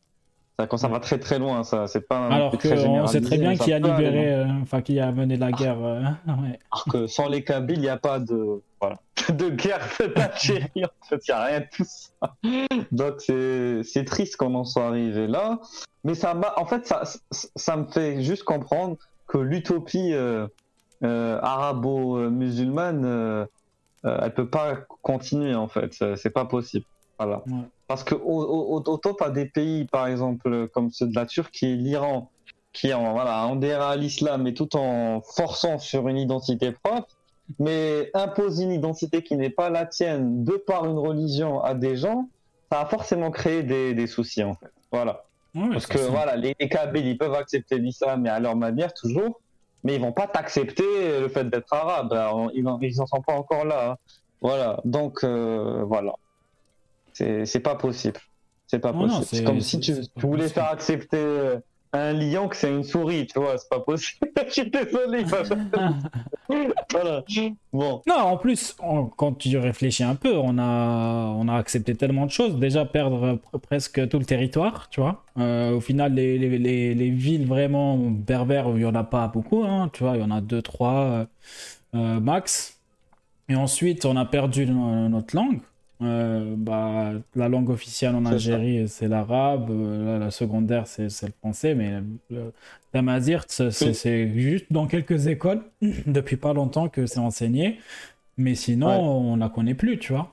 Euh, euh, attention, en- plus maintenant, parce que maintenant même le français, c'est en train d'être euh, Oui. viré par... euh, voilà. Euh, tu vois ce que je veux dire? Maintenant, c'est full arabe, euh, parce que ce qui est en train de se passer, c'est qu'ils veulent remplacer soi-disant le français par, euh, tu vois, euh, l'anglais. Mais on est d'accord que, voilà, ils auront beau tenter de remplacer ça par l'anglais, Ça restera. ça, ça restera catastrophique. euh, le, le français, au moins, ça avait de la gueule, euh, parce que il y avait une histoire avec la Ouais. France et tout. Il y avait un sens à enseigner le français. Euh, mais voilà, donc mais, mais l'anglais, tu vois, c'est une langue je trouve que tu peux apprendre facilement tout seul. Moi, je te dis la vérité, l'anglais, je l'ai appris tout seul. Je l'ai jamais appris à l'école. Alors que le français, pour moi, c'est une langue qu'il faut apprendre à l'école. Honnêtement, Mm. je trouve difficile d'apprendre le français tout seul, voire quasiment impossible. Euh, je te parle de bien l'apprendre, pas l'apprendre pour faire un voyage en France. Oui. Mais, mais là, donc, il y a une volonté vraiment de donner plus d'espace à l'arabe. Parce que, euh, faut être honnête, Nas, Ouais. le- jamais tu verras un document, à part les documents qui sont destinés à être, euh, tu vois ce que je veux dire, exportés à l'étranger, administratif écrit en anglais. Mm. Là, ce ce qu'on a jusqu'à maintenant, le français arabe, c'était un résultat de, de, de la colonisation. Ouais. Mais maintenant, c'est fini. Ils vont enlever le français, il va plus rester que l'arabe dans les documents officiels, les extraits de naissance, les permis de conduire, les ouais. actes de propriété, c'est fini. Ils ont- Donc ils vont achever le projet d'arabisation totale. Ouais. Vraiment, tu te- on s'en rend pas compte, mais on est, on est au bout d'un processus euh, qui a commencé déjà depuis les années euh, 63. Voilà, avec Boumedienne, etc. Bon. Ah là là là là. Franchement, Oh. Nas, tu m'emmènes dans des discussions. Non, en plus, en plus euh, j'aimerais juste sou- souligner un truc, et, et peut-être que je prends des risques en, en disant ça, mais en fait, euh, toute ce- cette, euh, comment dire, ces, ces, ces différences, c'est euh, mettre dans la tête que aux, Algériens, euh, ils sont pas à leur place. à travers justement, toi t'es arabe, toi t'es kabyle, on doit parler français, non mais il y avait les, les colons pendant 130 ans ensuite. Tu vois, ça, c'est c'est une mine d'or pour le, pour le gouvernement, tu vois. Pour continuer de, voilà, de gouverner comme ils gouvernent depuis euh, les années 60 C'est vrai. et laisser euh, le peuple vraiment euh, en bas de l'échelle. Moi, par exemple, j'ai fait 12 ans euh, d'études en arabe. Je suis arrivé à la fac, c'était en, en français. Donc imagine, et en plus, le français, c'était quelque chose voilà, qui était quand même enseigné à l'école et tout. Donc, rien, enfin, même, même avec tout ça, c'était un choc, tu vois, parce que du coup, tous les mots techniques, je les avais perdus. J'étais vraiment perdu la première année de fac. Donc imagine, ça va être maintenant euh, soit l'anglais, soit ça va, ça va être le bordel dans la tête des, jeunes, tu vois. Et, je pense que c'est ça que les gens, il faut, il faut, il faut se rendre compte de ça, c'est que euh, cette euh, séparation identitaire, bah, en fait, ça arrange personne d'autre que à part le, gouvernement. Et en fait, moi je vois hein, le peuple, il y a, enfin, il y a une partie du peuple qui justement pour, euh, comment dire, faire sortir la France et sa, sa culture, euh, etc., euh, en Algérie, etc., à cause de- du colonialisme. Mais rappelez-vous que le Maghreb, ça a été colonisé par les Arabes aussi, tu vois.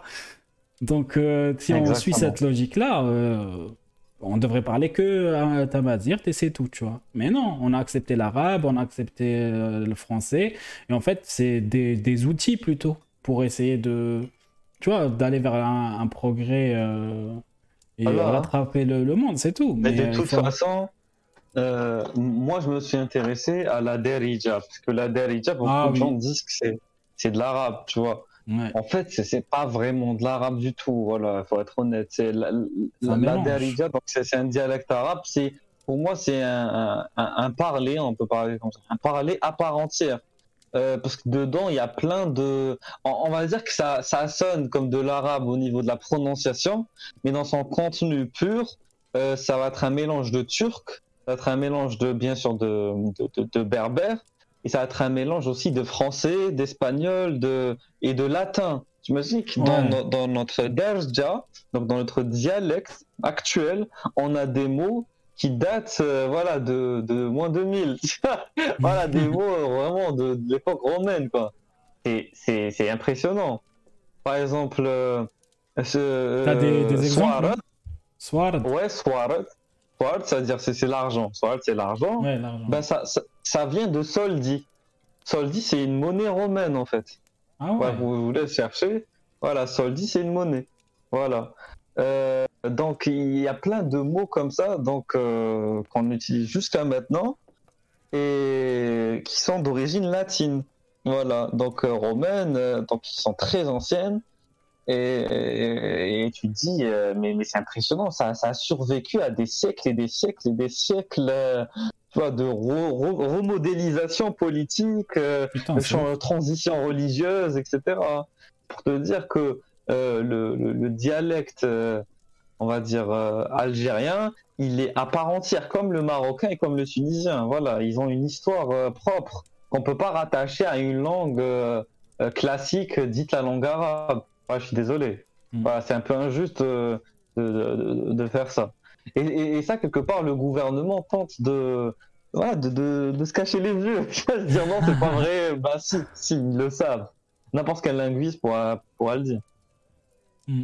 Ah y là a, là. il y a- il y a- je, je suis un chat du désert qui nous dit que la Darija de la Tunisie et celle de l'Égypte sont celles qui se rapprochent le plus de l'arabe littéraire. Moi, je dirais aussi celle du Maroc, mais euh, ouais, moi je suis d'accord. Euh, honnêtement, euh, la Dabja de la Tunisie a beaucoup de substrat berbère. Ouais. Quand même aussi. Euh, Il y a au moins 32% de la Dabja tunisienne qui, qui est berbère. Oui, mais mes- par, rapport aux. Français, par rapport aux Français, tu vois. Voilà, mais en, en fait, on a l'impression que les Tunisiens sont très arabisés. Bon, mais en fait, euh, il y a certaines euh, donc, études qui ont été faites, soit d'un point de vue génétique, euh, culturel et tout, qui laissent penser que c'est vraiment une arabisation de surface qui a été faite surtout à l'époque euh, euh, de Bourguiba, qui voulait euh, vraiment un nationalisme fort, euh, à l'exemple des, des autres États-nations qui s'étaient constitués à cette époque.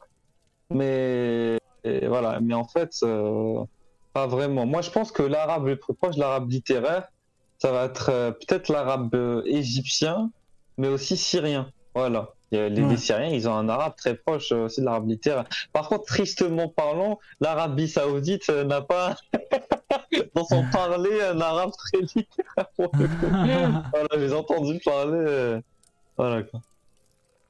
Euh, Ah, non, en fait, euh, ce ce que je voulais dire, parce qu'elle me demande euh, est-ce que par, euh, je suis sûr pour le Maroc, ce que je veux dire, c'est que euh, dans la Darija du Maroc, il y a plus d'arabe littéraire que de français. Tu vois, pour certains mots, ils vont utiliser l'arabe littéraire plutôt que le Ah, oui. français, alors qu'en Algérie, c'est plus le français, quoi.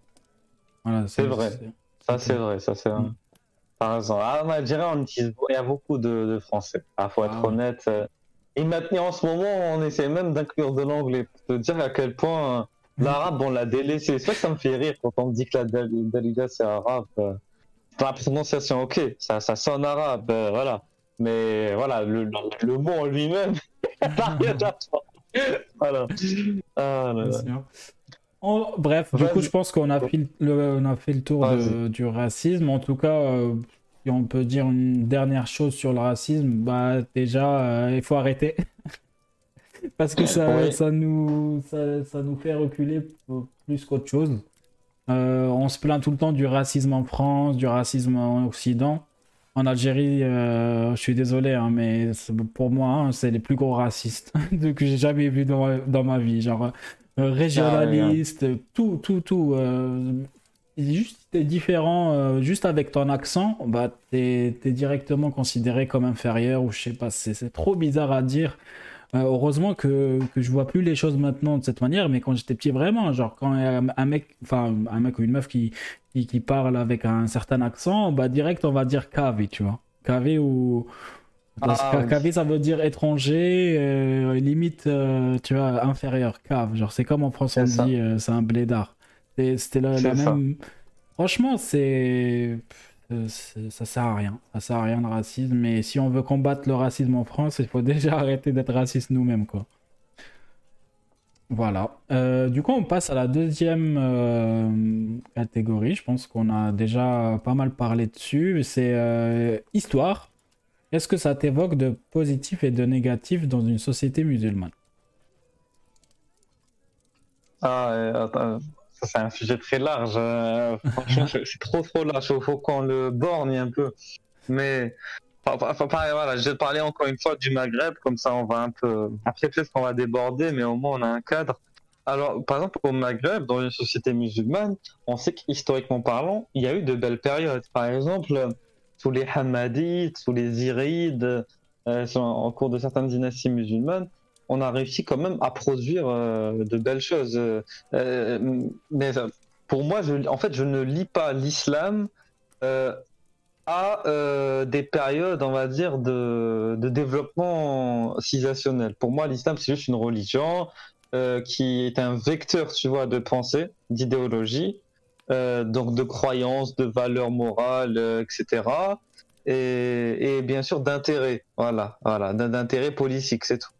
C'est-à-dire qu'en vérité, des gens qui avaient des intérêts politiques convergents, ben soit ils devenaient musulmans, soit ils s'alliaient aux musulmans. Tu vois, c'est tout. Ça allait pas plus loin que ça. Être musulman, c'était une étiquette, en fait. C'est pas plus que ça. Mais franchement, historiquement parlant, faut le dire, euh, genre, à travers l'islam, on a réussi, euh, euh, même si l'islam était un facteur de, de régression, on a réussi à, se- à se dépasser ça, quelque part, en mettant de côté ça, pour faire des choses bien. Voilà, historiquement parlant. Euh, je t'ai dit, on a développé les mathématiques. Euh, on a au Maghreb, euh, à Tlemcen, Béjaïa, euh, il y avait des universités très connues, au Maroc aussi, euh, en Tunisie également. Euh, on a développé l'astro- l'astronomie, qui était très liée à l'astrologie à l'époque, qui séparait pas trop les deux sciences. Euh, voilà. Il y avait aussi euh, une autre science qu'on développait énormément. Euh, C'était bien sûr euh, euh, comment ça s'appelle déjà? Ah là là, j'ai La- oublié. Voilà, donc c'est lié aux, aux mathématiques, c'est une sorte d'algorithme, etc. L'algèbre. L'al- l'algèbre. L'algèbre et tout. Euh, voilà, on développait bien sûr le- les poèmes. euh, voilà, on- il y avait vraiment une science liée à la poésie avec les maîtres, etc. Donc la musique, voilà, la musique c'était vraiment euh, là-bas c'était une terre de d'artistes Ouais. à cette époque-là, euh, au, au- au Moyen Âge. Donc ça va, c'est-à-dire que historiquement parlant, euh, en période islam, enfin en, en domination islamique, euh, en occupation islamique, ou juste dans l'empire islamique, il y avait pu y avoir de, de, de, de belles avancées. Voilà, en dépit de l'islam, c'est-à-dire que c'est pas l'islam qui a y ait ça, mais il y a eu quand même de belles choses. Ça, rien que c'est rien qu'au Maghreb, je parlais aussi de la Perse. De la. Perse, sous les Safavides, même sous les Abbassides, il y a eu de, des, traductions de livres grecs. euh, qui, qui- après, ces traductions de livres grecs ont permis à l'Occident euh, d'avoir accès euh, donc euh, à, certaines informations qu'ils auraient peut-être eu accès que tardivement.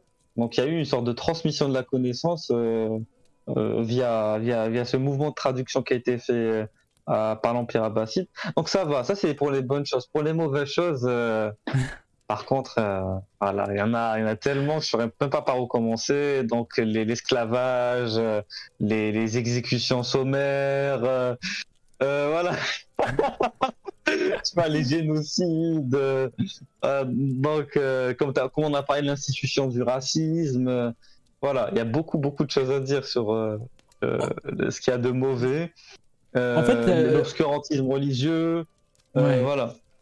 Le, le truc, euh, le truc avec ça, c'est que moi, ce que je remarque, euh, c'est que les, les musulmans, quand tu leur dis ça, tu vois, ce, ce genre d'informations, ils vont dire oui, mais les chrétiens aussi, ils ont fait ça, tu vois, direct. Oui. Genre, c'est que chatbot. Je leur dis oui, mais selon vous, l'islam, c'est une religion de paix. C'est la religion qui a libéré, libéré les esclaves. C'est la religion où tout le monde est pareil, blablabla. Bla, bla, bla, bla. Donc, c'est- ça colle pas, en fait, avec cette histoire-là. Donc, euh, pourquoi vous dites que c'est. L'idée, c'est pas de se comparer aux autres, c'est que vous, à partir de. Comment dire. euh, le- la base de l'islam, c'est que justement, c'est une religion de paix, que c'est Allah, le créateur de l'univers, etc., etc., qui est derrière cette religion. et euh, qu'elle est meilleure que toutes les autres. Bah, en fait, quand on regarde l'histoire, c'est- juste des con- conquist- conquistadors, c'est comme ça qu'on dit, euh, parmi Ouais. tant d'autres, en fait. C'est.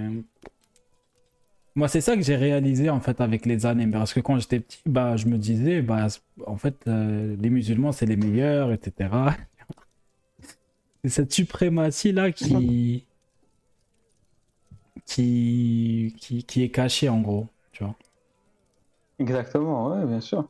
Bien sûr. à travers l'histoire. Mais ah, ah, après, tu vois, euh, moi, j'ai découvert le concept, ce qu'on appelle le, euh, voilà, le, le sophisme euh, de la double faute, tu vois. En gros, euh, si le voisin il commet la faute, moi, c'est pas grave si je le fais aussi. Donc, en Mm. gros, ça, c'est l'argument typique des musulmans euh, qui n'arrivent pas à accepter la critique de leur religion. Donc, ils disent oui, ok, on a ça chez nous, mais chez les chrétiens aussi, chez les juifs aussi, ils ont ça, donc ça passe. En gros, c'est la, voilà, la double faute ou la triple faute. Je leur dis non, c'est pas parce que le voisin a tué sa femme que toi aussi tu peux tuer ta femme. Réfléchis un ça. peu. Ça, il me dit ah oui, c'est vrai, dit comme ça, tu as raison, mais quand même, non, non, non, c'est pas pareil. Parce que après, il y a aussi y a un truc que j'ai découvert euh, au- récemment, c'est le concept d'homophobie soft, d'esclavage soft, de racisme soft. En gros, ils vont te dire, oui, on était homophobe, mais c'était soft. Oui, on était raciste, mais c'était soft. Oui, on était esclavagiste, mais c'était soft chez nous, l'esclavagisme, on bien de nos esclaves. Donc, oui, on est misogyne, mais ça va, on frappe pas trop fort nos femmes, donc ça passe. Tu vois, ça, c'est vraiment un concept. Ils te disent qu'il y, y avait déjà l'esclavage à l'époque. Nous, c'est juste qu'on l'a amélioré. On a amélioré les conditions ça, de on- On a l'esclavage. quand même amélioré les conditions de l'esclavage. Vraiment, je te jure, euh, à, à les entendre, on dirait presque qu'on devrait remercier l'islam. Bon, en fait, euh, ce, qui est triste, c'est que c'est toujours d'actualité. C'est que bah, si on part du principe que le Coran il est valable en tout temps, tout lieu, etc., bah, c'est toujours d'actualité ces concepts-là. C'est-à-dire que Ça. si tu veux être un bon musulman, tu es Ah, obligé d'appliquer le- l'esclavage, en gros, pour, pour parler euh, direct, tu vois. Et- Exactement, mais, mais, mais, mais je te jure, euh, euh, le... je vous invite tous à aller voir. En plus, c'est une Algérienne, donc un peu fierté patriote. Euh, Razika Annani, donc c'est une islamologue donc, qui a travaillé sur ces sujets-là, de, du Coran, donc euh, créé, incréé. Donc, comme vient de le dire Nas, euh, la majorité des musulmans considèrent que le, le Coran, en fait, c'est une parole de Dieu, tu vois, qui, donc, qui est présente en tout temps, en tout lieu, tu vois, donc qui est intemporelle, donc qui, qui n'a pas de, comme tu as dit, de limite. C'est-à-dire que ce qui a été décrété à un moment donné vaut pour tous les, pour- pour tous les siècles et pour toutes les régions du monde. Voilà. Et, en gros, ce qui va se passer, c'est que le principe d'esclavage, comme il n'a pas été interdit par Dieu, au contraire, il a été toléré. C'est juste qu'il a été légiféré. Donc, on a mis un cadre précis pour, pour l'esclavage selon la vision islamique. Donc du coup, c'est-à-dire que l'esclavage, c'est quelque chose que, qui doit pas juste être euh, euh, mis en place, on doit chercher à le mettre en place. C'est-à-dire que ouais. quand on arrive en terre d'islam, on doit chercher à réglementer, on doit chercher déjà à faire des esclaves, c'est-à-dire que c'est un but en soi de chercher à faire des esclaves. Il y a ça, euh, on cherche à faire ça à travers les, les prisonniers captifs de guerre. Le but, c'est de, de les rançonner, mais aussi c'est d'en faire des esclaves, aussi, de les mettre sous, sous sa botte et d'en faire hein. aussi un, un, un- un- un, pool, par exemple pour les femmes, un pool de, de femmes mariables, euh, euh, voilà, ou de femmes concubines. Voilà, le but c'est ça en fait.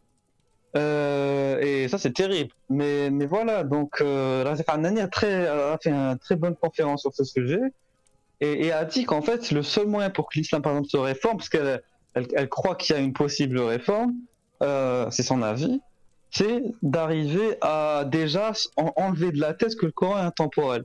Faut, faut déjà que les musulmans comprennent que le Coran est une parole peut-être de Dieu s'ils veulent, mais qui a été donnée à, un temps précis, à un moment précis, et que tout ce qui est dedans ne vaut pas ni pour tout le monde déjà, parce qu'en fait il y a certains versets, tu vois, qui sont destinés rien qu'au prophète et à ses compagnons, et tu dis donc du coup c'est destiné à eux, c'est pas destiné à moi qui suis en 2022.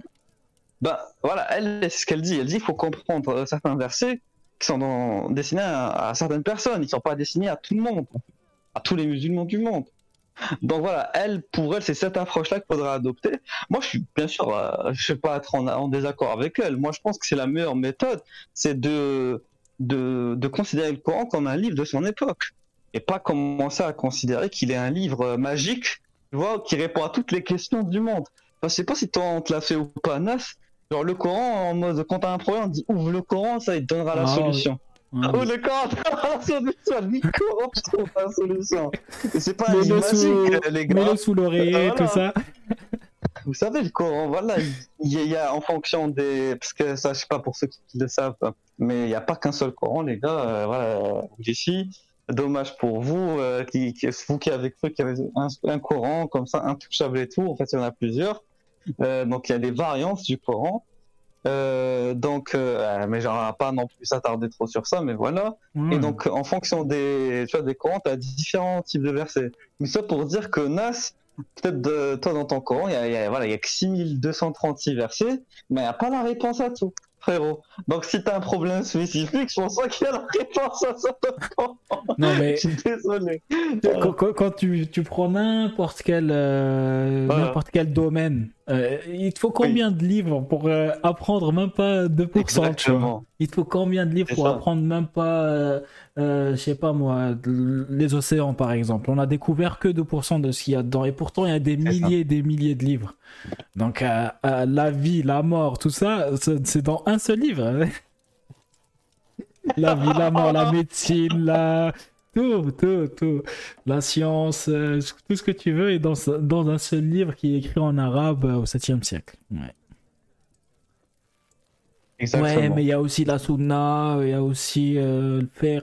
Ouais, mais du coup, du coup le Coran n'est pas, ne se suffit pas à, lui-même. Ça veut dire que ce qu'il a dit, ce qu'il a dit Dieu, c'est que c'est pas, c'est, pas vrai. Donc Dieu ment. Voilà, tu vois, c'est pas si compliqué. Et je pense que ce qui sauve vraiment l'islam jusqu'à aujourd'hui, hein, c'est que les gens ne savent pas vraiment ce que c'est l'islam, même les musulmans. Euh, pour eux, c'est folklorique, c'est euh, voilà, c'est Ramadan, tout ça.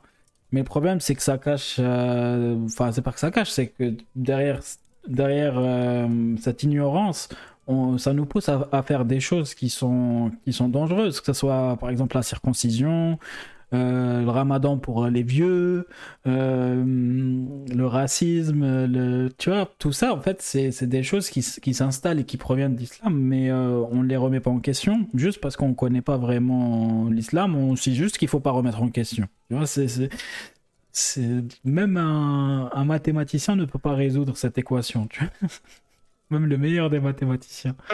Exactement. Il euh, y a, y a le, chat du désert qui nous dit que euh, l'extrême droite a beaucoup sur les musulmans aujourd'hui. Et du coup, bah, je lui dis, euh, et nous également, quoi. Parce qu'on est mis dans le même sac, tu vois. Et c'est vrai. C'est ça. parce que l'extrême droite ne sait même pas ce que c'est être apostat après, Après, il y a un truc auquel je veux répondre, c'est que l'extrême droite, en fait, c'est quelque chose de relatif. En Algérie, nous, on est de gauche et c'est les musulmans qui sont d'extrême droite. Moi, j'ai envie de te dire. Voilà. Mais, mais ça, j'aimerais bien euh, qu'on en parle un peu plus, ça. Euh, que, ça soit facilement trouvable. Tu vois, cette conclusion. Euh, que ce soit à travers tes vidéos ou quoi, mais il faudrait vraiment que cette idée soit transmise. Que l'extrême droite au Maghreb, c'est être musulman, tout simplement. Mais oui, mais, mais, mais dans tous les pays, euh, dans tous les pays de musulmans, euh, l'extrême droite, c'est l'islam en fait, c'est l'islam conservateur. que ce soit par exemple en Iran, en Iran maintenant, euh, être de gauche, c'est refuser justement le voile. Et être de droite, c'est vouloir l'imposer aux femmes. Donc voilà, alors qu'en France, tu vois ce que je veux dire, c'est l'inverse quelque part. Donc bon, c'est très, très relatif comme concept. Moi, moi tu vois, les étiquettes, moi, moi personnellement, euh, je suis pas du tout contre le fait de mettre des étiquettes sur les choses. Voilà, Moi, je suis le premier à le faire. Ah, c'est des conventions pour parler, hein, donc. Euh... Voilà, exactement. Par contre, euh, quand, quand ça devient trop pâte à modeler, dans le sens quand ça devient trop fluctuant, quand ça varie trop, euh, je préfère euh, m'abstenir. Hmm. Tu vois, euh, si en fonction du pays, un mec de gauche, euh, ça va pas, ça va pas le définir pareil, euh, ça sert à rien de mettre cette étiquette sur lui. Il faudrait changer euh, notre rapport à, à ça. C'est pour ça que je dis, euh, euh, moi je pense que tout est une question de contexte au final. Dans le contexte actuel français, les musulmans forcément sont une minorité euh, donc euh, religieuse, euh, pe- peut-être pas une minorité euh, comme celle de- des juifs ou celle, je sais pas moi, d'autres religions bouddhistes qui peuvent exister, parce qu'ils ont quand même une certaine place dans la société française. Une grosse place. une grosse place et ils revendiquent justement de par cette place certains droits, voilà, des droits communautaires.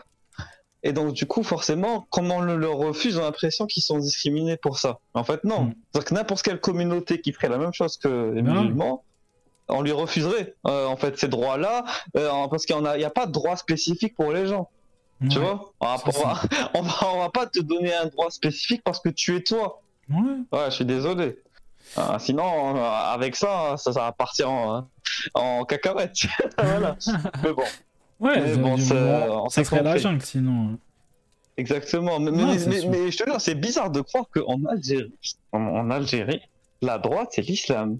C'est-à-dire Ouais. que la, la droite conservatrice, la droite nationaliste, la droite dite patriote, tu vois, c'est clairement euh, le parti islamique, en fait, ça. hein.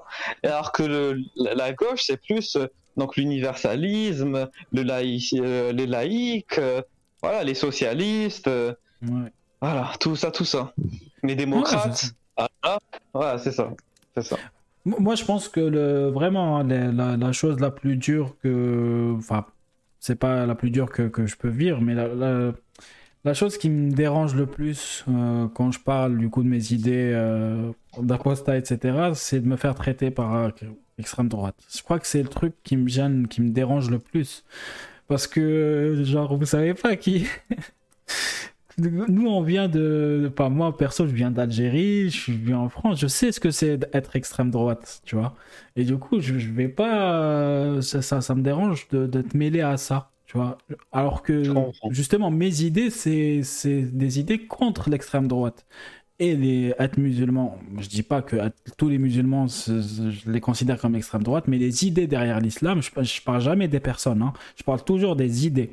Et les idées ne- n'ont pas de, de sentiments, tu vois. Euh, les idées de, derrière l'islam, c'est ça l'extrême droite. J'irais même plus loin et je dirais même que c'est comme le nazisme, voire pire, tu vois.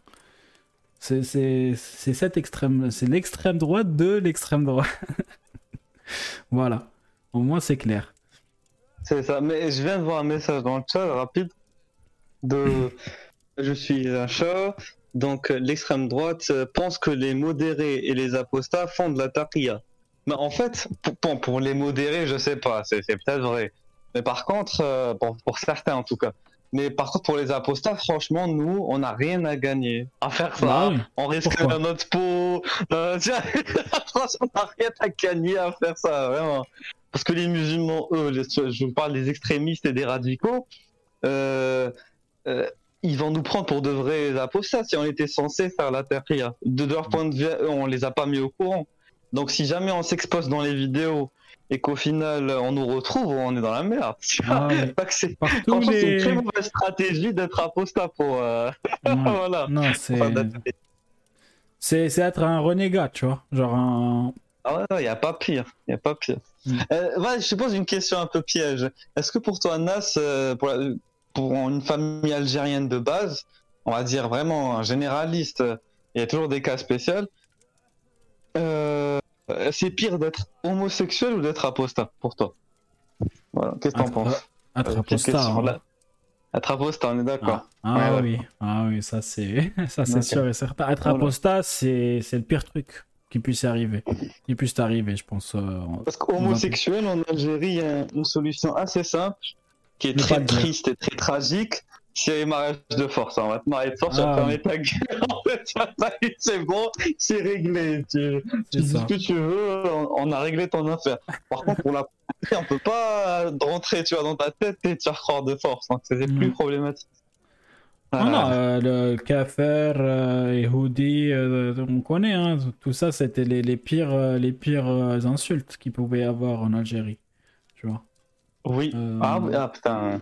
Tu sais, dans une caméra cachée, euh, oublié comment ça s'appelle. En tout cas, c'est une caméra cachée algérienne qui date maintenant, doit dater, elle doit dater d'au moins 5-4 ans. hein.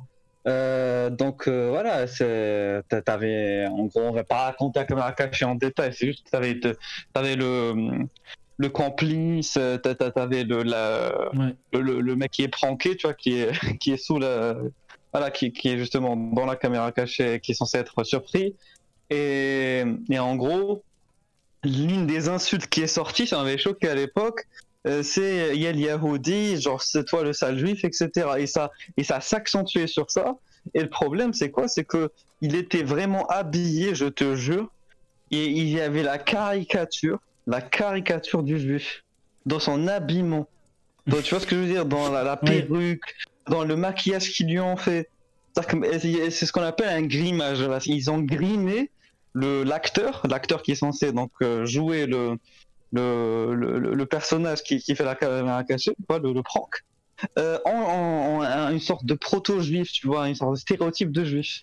Ouais. Et, et je me suis dit, on en est là, alors qu'on est quand même dans les années 2020, tu vois, enfin, C'est ouf. euh, 2010 à peu près, mais quand même, c'est, c'est, waouh, on en est là. C'est sur quelle Ah, chaîne ça? C'est c'est une chaîne Ah, nationale? j'ai oublié. C'est une caméra cachée, ancienne, en fait. Mais j'ai oublié, je te jure, j'ai oublié. Faudrait que je la retrouve ouais. et que je l'envoie après. Mais, mais, mais ça m'avait marqué à l'époque. Il y, a- il y a une autre euh, caméra cachée euh, dans le même style, rapide. Euh, en gros, il, il prenait des stars, des stars de foot, euh, des stars de chansons, etc. Il leur faisait faire une pub. Voilà, c'est une pub euh, donc euh, pour euh, du yaourt, euh, par exemple, ou pour, je sais pas moi, des, des chaussures. À la fin de la pub, au moment de la signature de contrat, et c'est là où vient jouer la caméra cachée, le, le point central, quoi, là, pour le problème, c'est que l'une des clauses de contrat est écrite dans une langue étrange. C'est l'hébreu. Ah, et tu ouais. vois, et, et- et donc les, les, les- les agents de production, donc ils sont donc les complices, ils disent oui, mais c'est juste parce que notre société elle est établie en Israël. Et les gens ils s'énervent. Non, moi jamais Ouais. je signe avec Israël. Et t'as un mec euh, comment il fait tomber la table, il casse tout, il s'énerve, il insulte. Tu vois, et à la fin, tu vois, pour s'être énervé. T'as une vieille dame qui vient avec une pancarte en mode bravo, on est fiers de toi de- d'avoir réussi à t'énerver contre les juifs et tout, c'est très bien, etc. On est fiers de toi, tu vois. C'est quoi cette, c'est quoi cette caméra cachée Elle a aucun sens? mais vraiment, genre, mais, mais vraiment, je, je te jure, si tu veux étudier la sociologie Non, mais laisse euh, algérienne, mais de manière très rapide, vois les caméras cachées. Et ça te donnera une bonne euh, transcription de ce qui se passe là-bas. Euh, mais par contre, il y, a des- il y a des changements. Je sais pas si tu as remarqué la polémique d'il y a deux ans. Ils ont fait une caméra cachée. où ils ont tenté de forcer un mec à se marier. Et ça a fait une polémique monstre. Je sais pas si tu te souviens de la Non, caméra non. cachée. Il- en fait, de base, c'est une émission, donc caméra cachée, qui devait durer euh, plusieurs épisodes. Elle a été, je pense, déprogrammée au bout du premier ou du deuxième épisode. Parce qu'en fait, à un moment donné, euh, t'as un mec, on le ramène, on l'essaie un peu, on le malmène, on essaie de le forcer à se marier avec une femme qui était complice. Et après, euh, tu vois, il y a eu une sorte de vague de, de, de, de remarques, de contestations sur euh, Facebook, etc., contre cette caméra cachée qui est désignée comme légitimement misogyne, etc. Au final, elle a été déprogrammée, la caméra cachée. Donc il y a des avancements, parce que franchement, c'était c'est insultant, vraiment. Ah, c'est chaud. Ouais, ouais, ouais. Il y, a- avait euh, le dernier invité qui s'appelle Emilko qui m'a dit un Mhm. truc, ça m'a fait trop rire. Il m'a dit que quand il Vas-y. était petit, il était fan de Sonic. Et du coup, euh, un jour, euh, tu vois, il a joué et tout. Il faisait euh, le V de victoire que, fait, que fait Sonic à la fin d'une course. Il le faisait comme ça pour, pour rigoler. Et là, son père est, est arrivé pour lui dire Ne fais plus ça. Imagine pourquoi. Il a Ah, dit, les on- du diable. non, il m'a dit on fera ça le jour où euh, Palestine sera libérée. Oh, oh là là là. N'importe quoi. Putain, c'est chaud. Mais ça, par contre, c'est vrai que. Il lui a dit qu'est-ce que je m'en fous la- de la Palestine, moi je... J'aime Sonic, tu Oui. vois, ça n'a rien à voir. Mais, mais ça, c'est la génération, tu vois, de nos parents. Parce qu'ils ont été. Eux, c'est l'époque euh, boumedienne, en fait. Ouais, Donc euh, l'époque médienne, c'est l'époque où il faut soutenir la Palestine. Il y a avec la célèbre phrase "Dalima wa madlouma". En gros, euh, que, que- que la Palestine soit, euh, comment on a traduit ça? En gros, que- que- qu'elle soit la, la coupable ou la victime. Donc on la Ouais. soutient dans tous les cas de figure. Voilà. Ouais. Et donc ça, ça a formaté, je pense, l'esprit de, de millions, des dizaines de millions d'Algériens. En gros, euh, l'Algérie. Ah oui, il y a même euh, à l'époque euh, Ben Bella qui a dit que l'Algérie ne sera totalement libre que quand la Palestine euh, le serait. Voilà, ça aussi. Tu vois, c'est des phrases comme ça, littéralement, ils te, ils te changent le destin d'un pays. Parce que maintenant, on en subit les conséquences de, de tout ça, concrètement. C'est vrai. Ouais, c'est sûr, c'est sûr. Et, et on voit Ouais. très bien, hein, quand il y a eu euh, le scandale des Ouïghours, euh, les pays musulmans, euh, jamais entendu parler de ça. Hein. Euh, jamais vu quelqu'un euh, sortir un drapeau de la Chine ou je sais pas, s'exprimer en tout cas par rapport aux Ouïghours, alors que c'est des musulmans. Non, non, euh, comme c'est des Chinois, on s'en fout, tu vois. Il n'y a que la Palestine. Comme, comme dans la chanson Hassanet, vive que la Palestine, on s'en fout de la Chine. Non, mais ouais, c'est. C'est un sujet passionnant. On passe- au prochain, du coup, qui est encore euh, plus passionnant, c'est la psychologie. Et du coup, je vais te poser la question. Psychologie, qu'est-ce que ça t'évoque de positif et de négatif dans la société musulmane? Ouh là là là là. de positif, euh, rien du tout. Honnêtement, euh, rien du tout de positif. Par contre, de négatif, euh, beaucoup de choses. Après, peut-être que le positif, là, parce que j'y ai pas réfléchi à l'avance, faut être honnête. Moi, je pensais pas que euh, t'allais me, me, me structurer ça comme ça.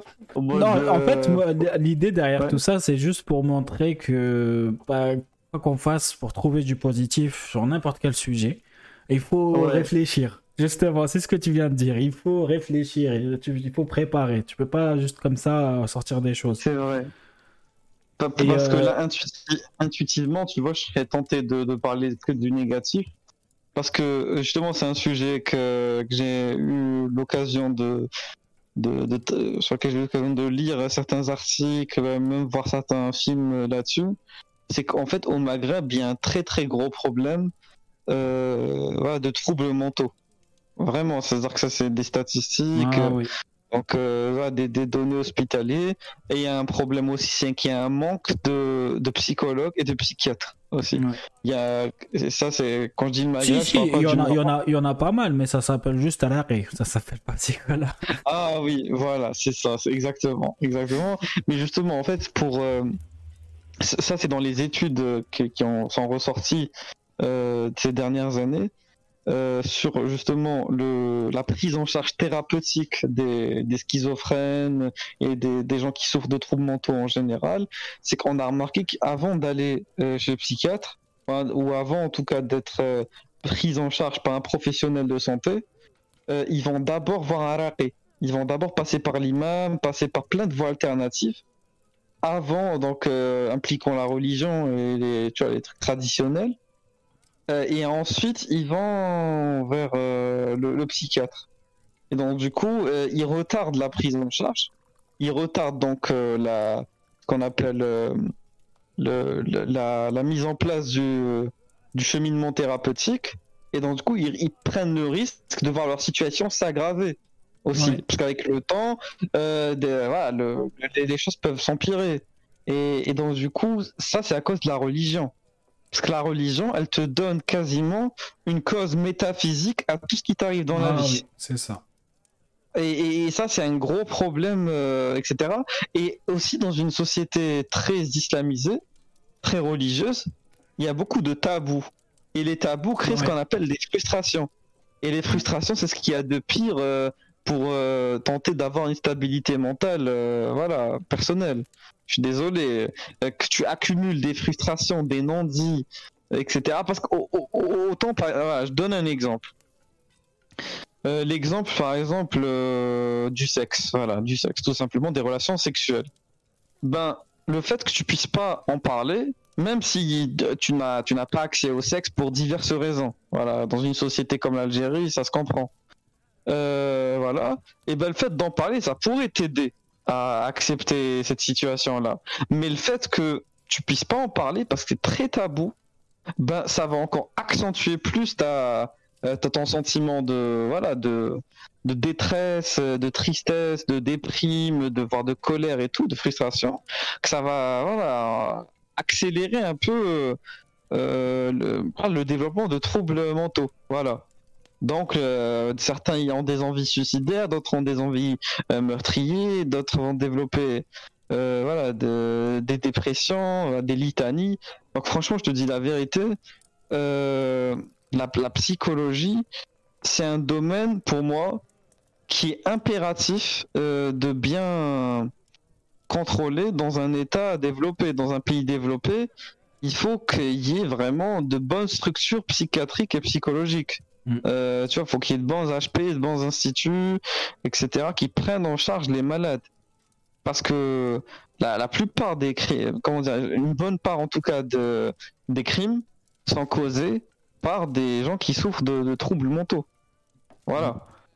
Donc, euh, dans une société, c'est impératif de, de, savoir euh, s'occuper de ça. C'est, ça relève presque du, du domaine de la santé publique. Oui, c'est ça. En, fait...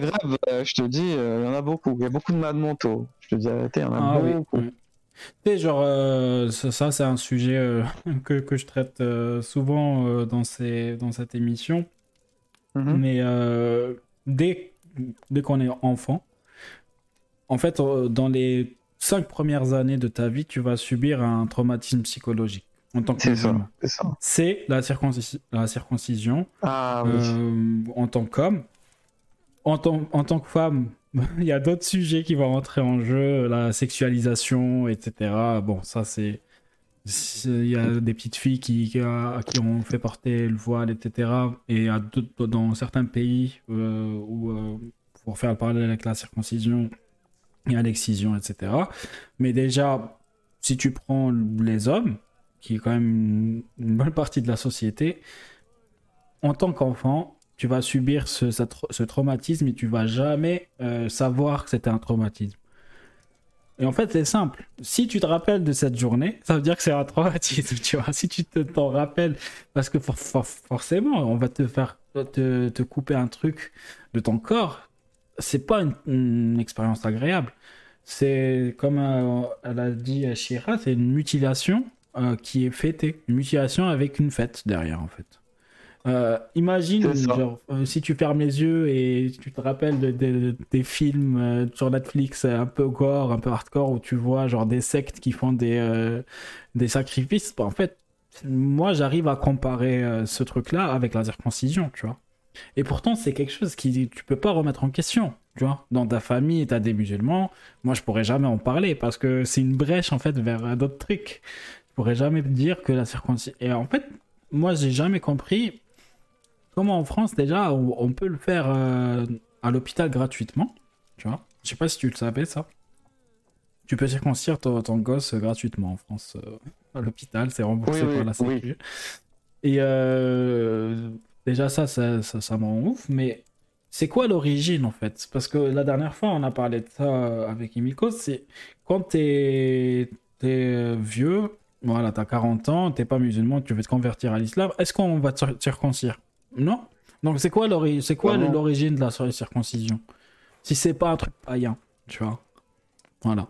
Ah mais de toute façon c'est totalement païen. Ça, vient de euh, des Égyptiens, etc. Quand on a trouvé les plus anciennes traces de pratiques euh, donc d'excision et de circoncision.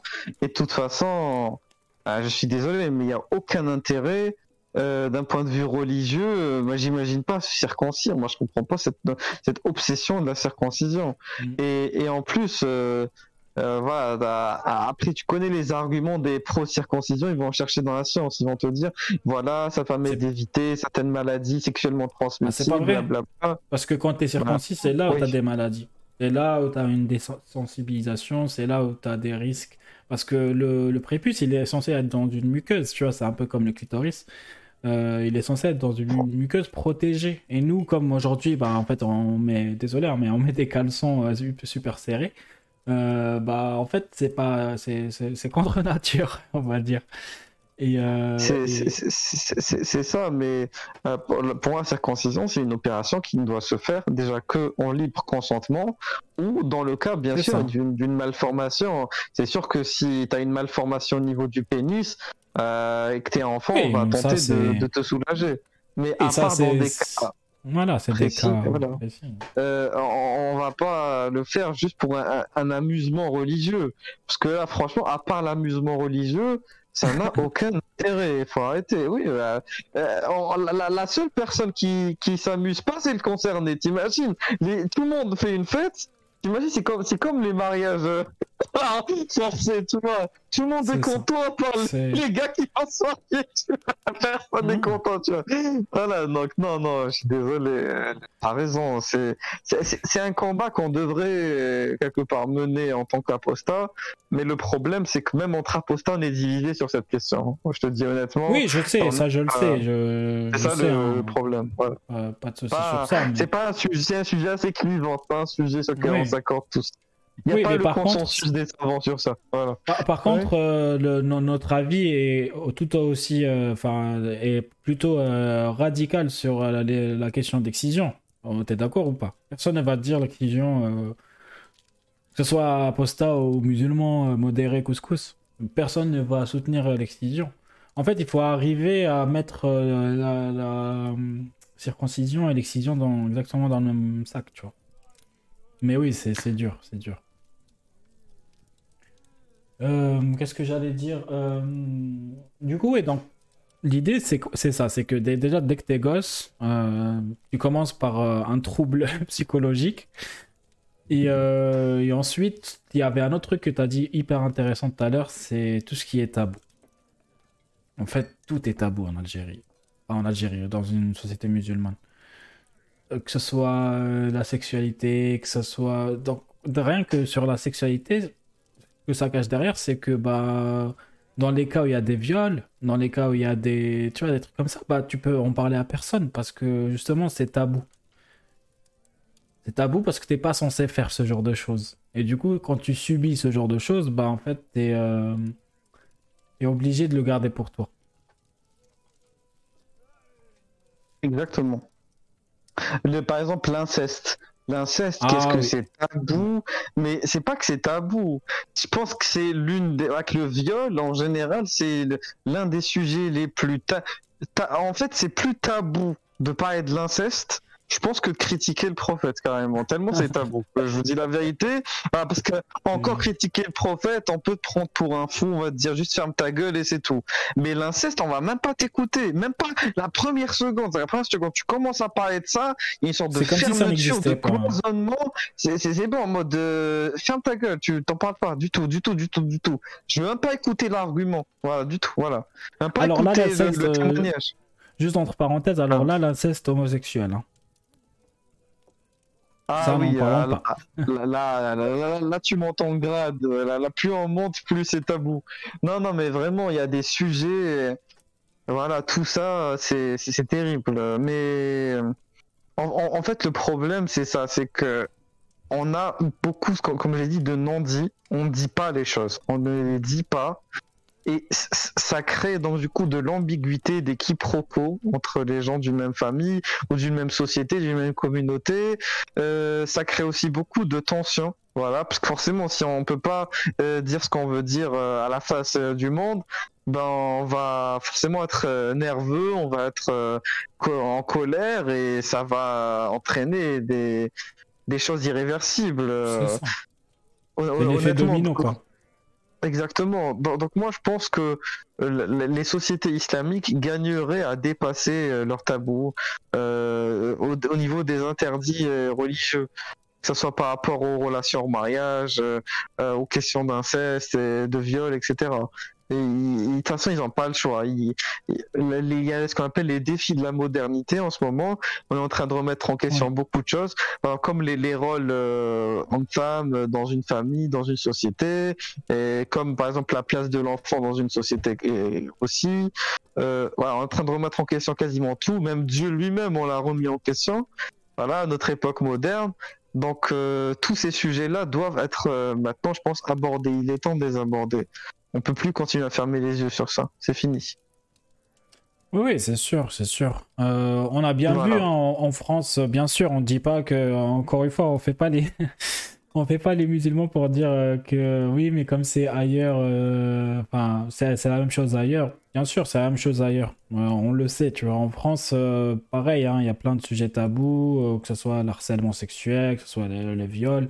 On a vu avec euh, le Covid, euh, le nombre de, de gens qui n'étaient pas bien psychologiquement, les étudiants notamment, du coup, il y a...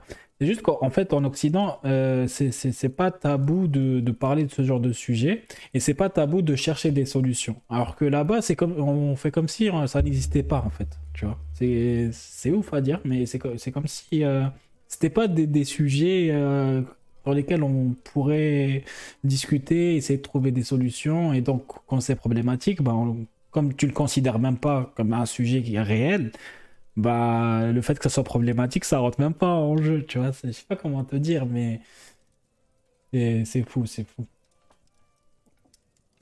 Exactement. Vas-y, tu veux qu'on continue sur ça On aborde un autre sujet? Euh, attends, il y a Noble qui dit. Euh, Oui, non, non, moi je.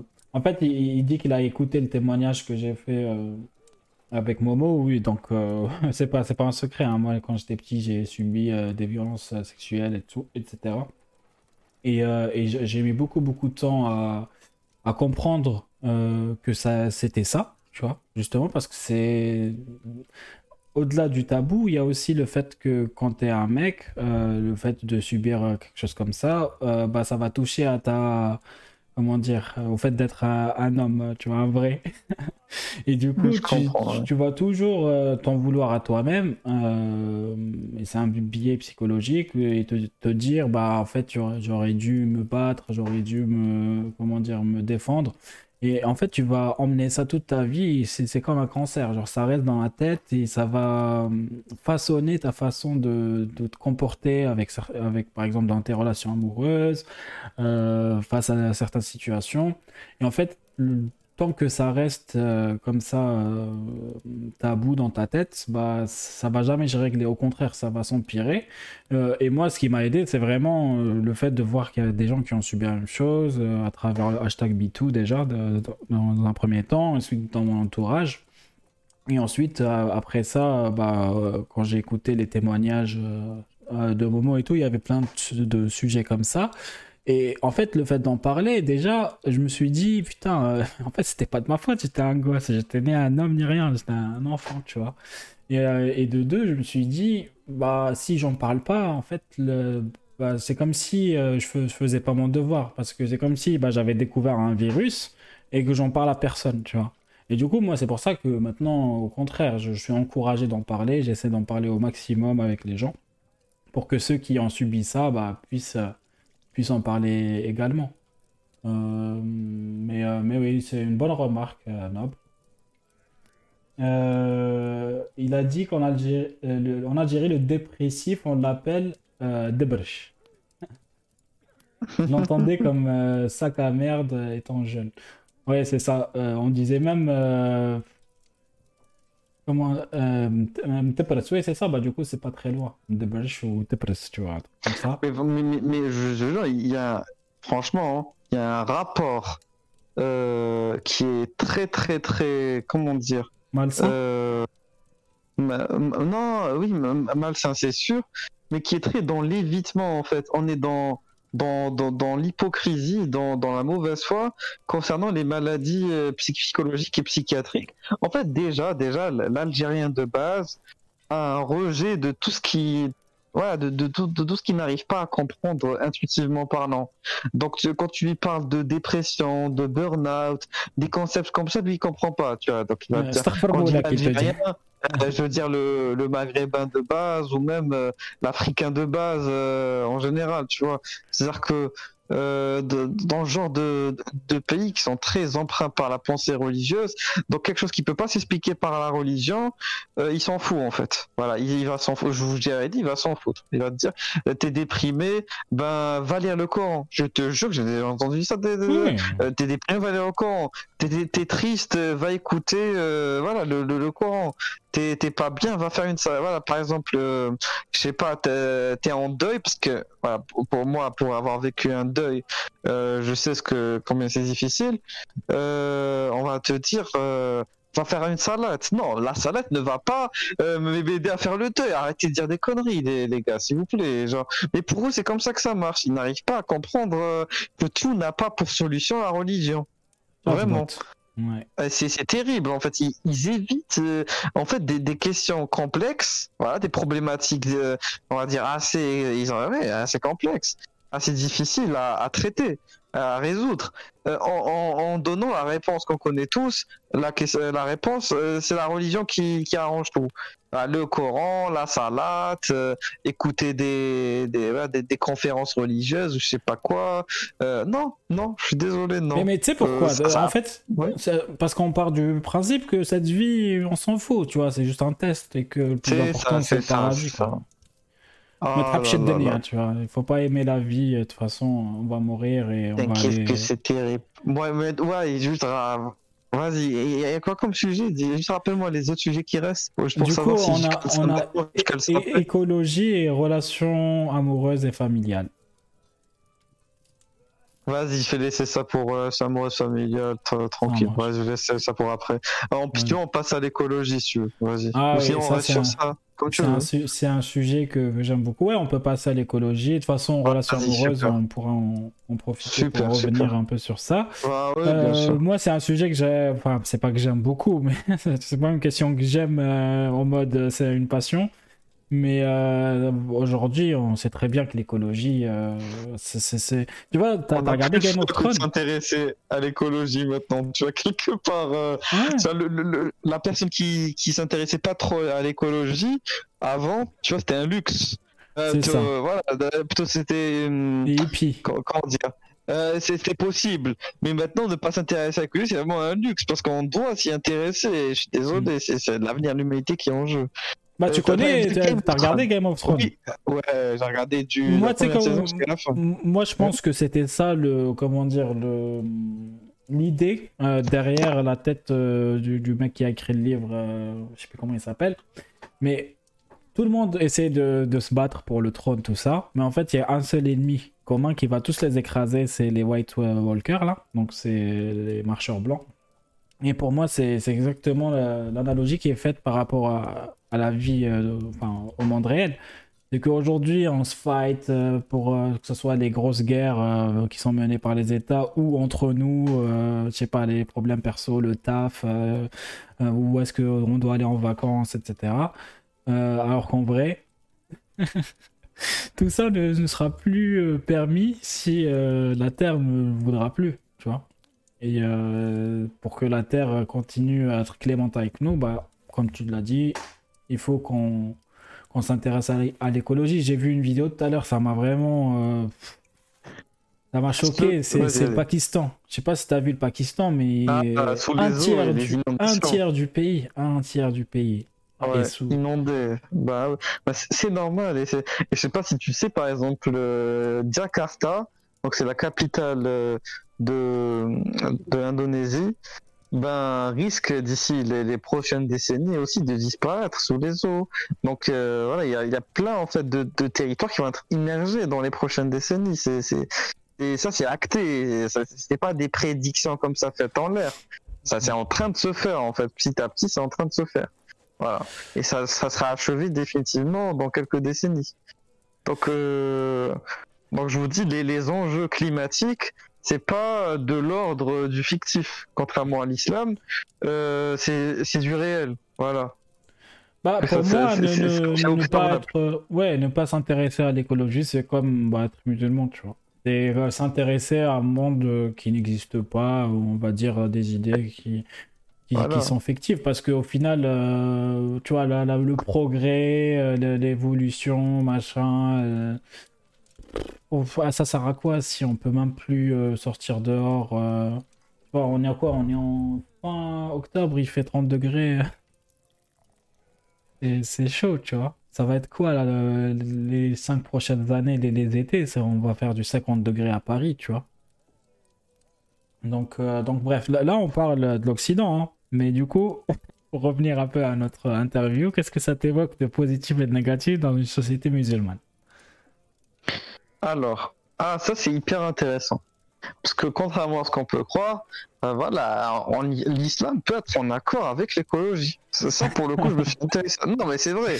L'islam. Nadafa c'est de c'est ça qui est- De quoi Nadafa Oui, oui, c'est ça, c'est ça. euh, Nadafa c'est pas pour la propreté, mais, mais par exemple, il y a, en Algérie, on a Eid Shajara. Moi, je me souvenais à l'école, euh, on nous apprenait que c'était important voilà, de s'occuper de la nature et tout. Eid Shajara, pour les francophones, c'est la journée de l'arbre, en fait. voilà. Donc, C'est le euh, 9 mars, moi- non? Moi, Non, 21 mars, je crois. je sais plus exactement, mais c'est vers mars, c'est ça. Et en gros, euh, moi, ce que je faisais, c'est que je plantais euh, des, des- des graines dans un champ euh, dédié à ça, agricole et tout, derrière l'école, on faisait ça. Euh, vraiment, on plantait des arbustes qu'on on commandait des pépiniéries, tu vois. Euh, donc euh, pour euh, justement et on s'en occupait après l'école et tout donc après mon école c'est une école spéciale euh, dans le sens où on était un peu proche de la nature, on avait de, de quoi faire. Euh, Les écoles qui sont en ville, tu vois, peuvent pas forcément faire ça, mais en tout cas, c'est dans le programme national, ça existe. Enfin, c'est étatique, quoi. Et c'est un vrai jour euh, institutionnalisé par l'État, ça existe, quoi. C'est pas un truc qui a été inventé juste comme ça, dans la tête des profs. Donc, euh, et, ça- et ça, je trouve ça bien. C'est vrai qu'en France, il n'y a pas trop un truc comme ça. hein. Je- J'ai jamais entendu parler d'un jour Ouais. ou de l'arbre, je sais pas. C'est ça. Un jour de l'arbre et à quel point c'est important de penser à la nature. euh. En, fait, le problème, quelque part, c'est qu'on dit, on, fait, on dit beaucoup, mais on fait peu. Parce que euh, l'islam peut vraiment, peut vraiment être instrumentalisé pour de, de bonnes choses comme euh, l'écologie, par exemple. Parce que on peut dire quelque part que l'écologie, euh, c'est comment dire, que la terre c'est un héritage de Dieu et que si on l'entretient pas, c'est un péché. On peut, tu vois, on peut en gros euh, formater l'islam pour devenir pro-écolo, tu vois, pour que ça devienne pro-écolo. Donc il y a toujours moyen de, de voir ça et on le voit dans certains pays musulmans. Je sais pas même dans, on a, on a, on a- sur- voilà, pour le, le cas algérien. Je sais pas si tu sais, mais chez les Mzab, avec, avec leur sort, c'est des sociétés, c'est des quartiers éco-citoyennes. Ouais. Tu vois? euh, de, de, de- je t'invite à t'intéresser à ce qui se passe euh, euh, voilà, dans la région du Mzab. Ben, il- il- bon, après, on, on dort de tout, euh, bien sûr, de toutes les lois par rapport aux femmes et tout, ça, on peut en discuter évidemment. Mais, mais Mais d'un- point de vue, tu vois, voilà. Mais d'un point de vue agricole et tout, franchement, ils ont des élevages, ils s'en occupent, voilà, les animaux, ils utilisent, tu vois, donc euh, euh, les déjections pour de l'engrais, ils plantent des arbres, euh, ils essayent un peu de de, de, de trier, pas de trier leurs déchets, mais tu vois, de, de réexploiter leurs déchets plutôt. Moi, je trouve ça bien. Euh, les, les villes éco-citoyennes, je trouve ça très bien. Et de toute façon, ça va être l'avenir de, de l'humanité. On devra s'organiser comme ça en petites sections, tu vois, d'habitation, où on devra tous être obligés de, de recycler nos déchets et de les trier au préalable euh, et de faire en sorte que tout soit euh, réutilisable et recyclable et renouvelable. On n'a on n'a pas le choix en fait. On peut plus se permettre de- d'accumuler des déchets maintenant. hein. T'as un continent, littéralement, t'as un, un, un autre continent qui vient de se créer dans l'océan euh, Atlantique normalement. Euh, voilà, donc Ouais, on peut plus se permettre de continuer comme ça. Pas de déchets, c'est ça. C'est fini. Euh, L'époque on, on, on pensait qu'on pouvait juste jeter nos voilà nos, nos produits consommés dans dans, dans l'océan et que l'océan allait magiquement s'en débarrasser. Euh, cette époque-là, elle est révolue. euh, tout le monde. Donc oui, pour, te dire euh, quelque chose, oui, euh, l'écologie. Euh, j'ai lié à, enfin, à l'islam, mais si on prend l'écologie dans un verset totalement neutre, moi je pense quand même que certains activistes écolos en font trop, en font beaucoup trop, et ça devient carrément du terrorisme à un certain moment, Mm. euh, dans le sens où il y a peut-être pas des morts en termes euh, d'êtres humains, mais il y a quand même des, des dégâts. Par exemple, les champs agricoles OGM qui sont détruits par des activistes écologistes. Moi, je veux bien qu'on soit contre les OGM, qu'on puisse en débattre d'un point de vue scientifique. Mais aller détruire ça, tu vois, en gros, euh, un tra- euh, parce que le- l'agriculteur, lui, euh, c'est pas lui qui est aux, aux manettes. on lui donne des semences. Je sais pas si vous savez comment ça marche, mais en gros, on donne des semences. Ces semences-là, elles ont été au préalable donc euh, modifiées génétiquement, et lui, il se, jar- il se charge juste de les planter et après de les récolter. C'est tout. Euh, L'agriculteur, c'est pas lui qui, Mhm. euh, qui s'occupe de ça à la base. Donc, donc aller chez lui détruire ses, ses champs de blé ou de maïs, franchement, ça c'est ignoble de faire ça. Donc, en fait, j'ai l'impression que dans, dans chaque cause qui se veut être noble, il y a toujours des, des extrémistes, des, des, des psychopathes euh, qui profitent pour euh, libérer leur violence. Et moi, euh, je veux pas que m'associer à ces gens-là juste parce qu'ils ils convergent avec moi dans le but de écologiste. Tu vois ce que je veux dire? Ouais. Voilà. Je sais pas ce que t'en penses, toi, Nas, de tout ça. Qu'est-ce que t'en penses? Bah, je pense, moi, que depuis, je sais pas, moi, depuis 5-6 ans, euh, le, le sujet de l'écologie commence à devenir euh, primordial et, et les gens en parlent de plus en plus. Mais en Mhm. fait, malheureusement, je trouve que l'inverse d'écologie, je sais pas comment l'appeler, mais euh, l'éco-sceptisme, on va dire, enfin, c'est quoi le, le mot déjà? Euh, Éco-sceptique, Je sais, je connais, honnêtement, je connais pas. Je savais pas qu'il y avait un inverse d'écologie. Ouais, c'est comme Donald Trump. On dit qu'il est. euh, Ouais, je écolo- Ouais. Comme les, comme les climato-sceptiques, c'est ça. Ouais, Ok, je vois. climato-sceptique, ouais, les climato-sceptiques. Euh, bah en fait, euh, triple euh, va, va beaucoup plus vite, tu vois. C'est comme le- le- les, les apostats versus les musulmans, tu vois. C'est un peu le, le même truc. Euh, pourquoi? Parce que bah, il suffit de regarder en fait, c'est que mon- moi, tu vois, je travaille dans des entreprises et tout. On est toujours en quête euh, de, croissance, tu vois, de croissance, euh, de, faire mieux qu'hier, etc. C'est comme si c'était ça le, but de la vie. Ok, je suis d'accord, tu vois, c'est bien de croître, etc. Mais euh, derrière, il faut mesurer l'impact euh, écologique que, ça a. Et c'est pas parce que tu, tu dis oui, euh, je, crée une entreprise qui va lutter euh, contre, contre le réchauffement climatique, machin, et donc ça veut dire que je peux continuer à faire mon activité tranquillou, que ça fait de toi un écolo. Au contraire, euh, tu fais comme un musulman qui essaye de dribbler pour justifier l'esclavage, tu vois. C'est la même chose. Et donc, euh, bon, là, là, je parle des entreprises, mais même dans la tête des gens, tu vois, le- maintenant l'objectif des gens, et moi aussi, j'étais comme ça avant, euh, je le suis toujours, hein, je, je dis pas que, que je le suis plus, mais mon objectif, c'est de voyager au maximum dans le monde, tu vois. Mais euh, Mm. il faut mesurer aussi l'impact que ça a derrière. Il faut mesurer euh, surtout le, l'impact euh, euh, climatique. C'est ça le problème, c'est qu'on on n'arrive pas, enfin on n'arrivera pas, je pense, à être écolo si on remet pas en question notre façon de vivre, nos objectifs dans la vie. Tu vois, quel est le sens de la vie en gros? Parce que si c'est le sens de la vie, c'est de voyager au max, de de, s'amuser, de, de créer une boîte qui va croître, etc. Bah ça sert à rien si derrière ça, ça touche directement à, l'environnement, tu vois. Euh, je sais pas, si- je sais pas si tu vois ce que je veux dire. Mais en gros, c'est un combat en fait, c'est un combat personnel euh, parce qu'il faut se remettre en question. Euh, c'est, je te dis, moi, je compare vraiment ça à l'apostasie. C'est que voilà, quand Moi- t'es musulman, Ouais, t'es vas-y, dans. ouais. Ouais, vas-y, vas-y, pardon. Rapidement, moi, j'ai juste te dire que pour moi, euh, pourquoi est-ce que les gens sont si sceptiques Euh, C'est triste quelque part, mais après, je peux les comprendre d'un certain point de vue.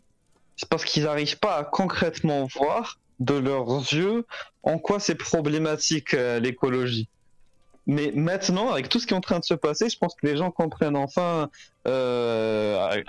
Voilà, maintenant c'est un peu trop tard aussi, il faut être honnête. On commence à rentrer dans la phase où, Ah oui. où, voilà, où c'est un peu perdu. Tu vois, par exemple, là, les, les degrés, les degrés en plus de température que, que l'on a eu en été, et que et, et là, euh, dans certaines régions du monde, on n'est pas encore rentré en automne, on est encore en été. C'est c'est pas normal.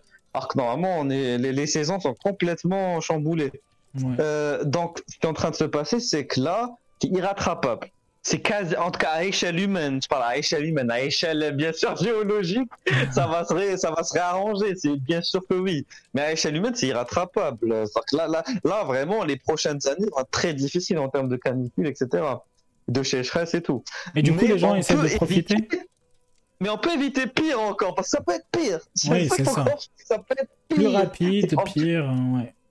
Voilà, les- que ce que vous avez connu là en termes de, de canicule, c'est rien à côté de ce qu'il pourrait y avoir dans 10 ans si on continue, comme tu as dit, donc euh, la production excessive, euh, tu vois, le modèle là, économique que l'on connaît là, donc euh, euh, c'est en gros La exponentielle, croissance, exponentielle, voilà, sans, sans, sans, sans, mettre en question.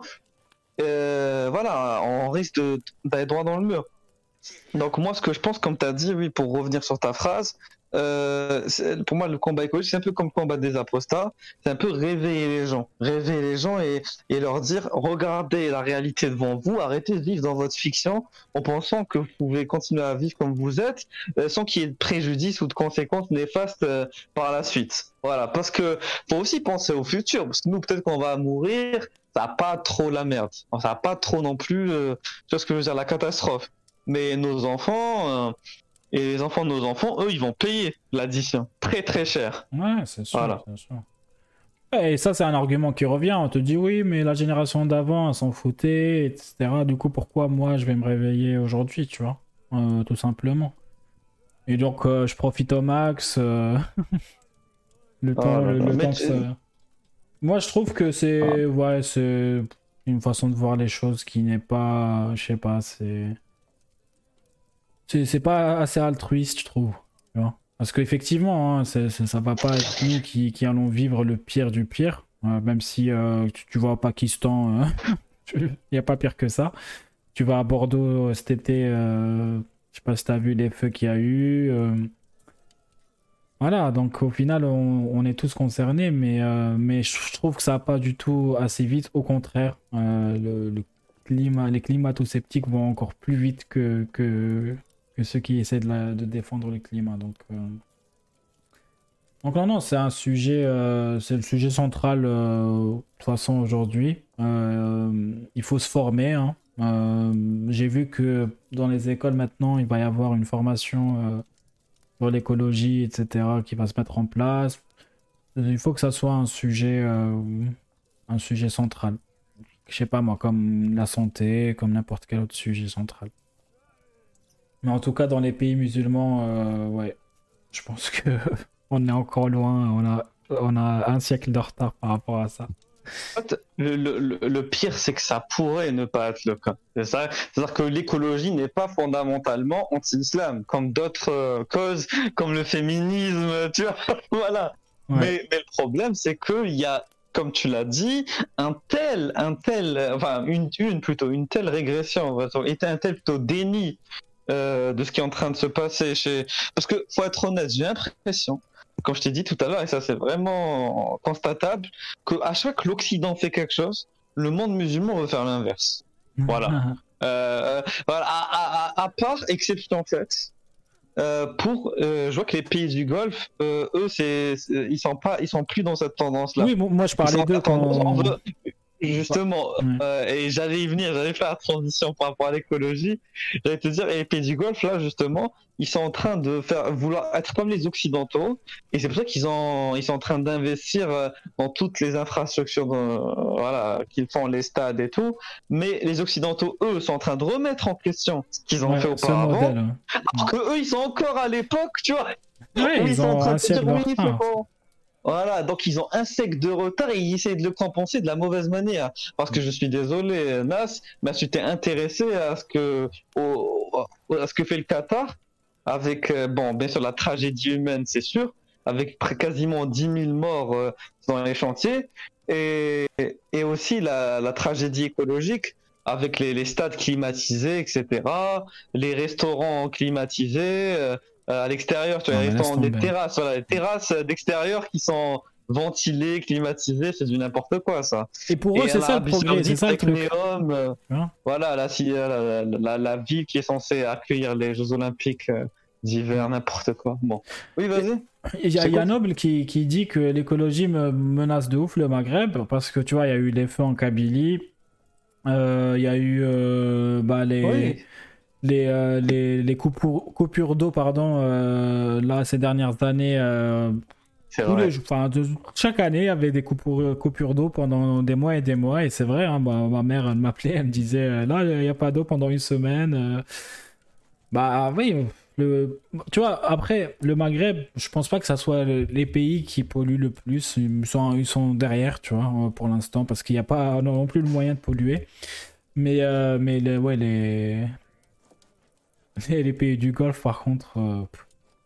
Après, au Maghreb, euh, le- la, la pollution, elle est plus euh, bah, dans la société, en fait. C'est que les gens polluent, ils s'en foutent, ils jettent par terre. euh, mais bon, ça, c'est plus euh, la- du civisme. C'est. euh, mais oui, euh, on, on va tous être concernés. hein. La France, l'Algérie, euh, le, le climat, ça va toucher tout le monde. C'est comme les White Walkers. Bref, euh, du coup, on passe au dernier sujet. Je pense qu'on commence à fatiguer un peu. Donc, on, on va le faire euh, en 10 minutes. Ah, là, là, toi, tu fatigues. Là, je sens que tu fatigues. Ouais, en fait, j'ai faim. J'ai pas mangé ce midi. Donc, euh, Ah, ok. Ok, vas-y, vas-y, ça marche. donc Ben, voilà, voilà. Les relations hommes-femmes, bah, par exemple, toujours pour rester sur un même, euh, un même contexte euh, précis, parce que moi, euh, sinon on va se disperser, tu vois, Ouais. euh, dans tous les sens. Pour euh, revenir sur l'Algérie, euh, pour avoir vécu là-bas, c'est pour ça que je parle de ça, c'est parce que il y a aussi le côté expérience personnelle qui joue. Euh, dans, enfin, en fait, dans les pays musulmans, euh, les, les relations donc romantiques, sexuelles et tout, euh, pour refaire un lien avec ce qu'on disait tout à l'heure, donc euh, sont entourés de d'interdits, de tabous, de d'injonctions euh, de la société. Et donc du coup, euh, en fait, quand tu as des relations hors mariage, tu ne peux pas être épanoui. Le seul moyen d'être épanoui quand tu es en mariage, c'est de vivre dans le secret. Voilà, dans, tu dois te cacher Parce que c'est euh, c'est immoral en fait. C'est quelque chose de de d'ignoble euh, de ce que tu fais voilà. De- en gros quasiment être aimer quelqu'un c'est pas normal voilà. Tu ne peux aimer que dans le cadre du mariage. Et encore on dans le mariage on va te reprocher certaines fois de de- d'aimer voilà, et et le problème c'est que les jeunes, parce que c'est- quand on est jeune que quand on commence à avoir les premiers rapprochements, les premières relations, euh, les, les- premiers amours, euh, développent une sorte de voilà de complexe, euh, de voilà de, de comme j'ai dit tout à l'heure de frustration. Euh, voilà, il y, y a un rapport malsain qui va se créer entre les hommes et les femmes par la suite. Il y a même de haine, parce que l'homme va commencer à haïr la femme et la voir comme un objet de, de tentation, de faiblesse, euh, etc. Et la femme va voir l'homme comme un persécuteur, comme euh, quelqu'un de mauvais, comme quelqu'un qui la déteste.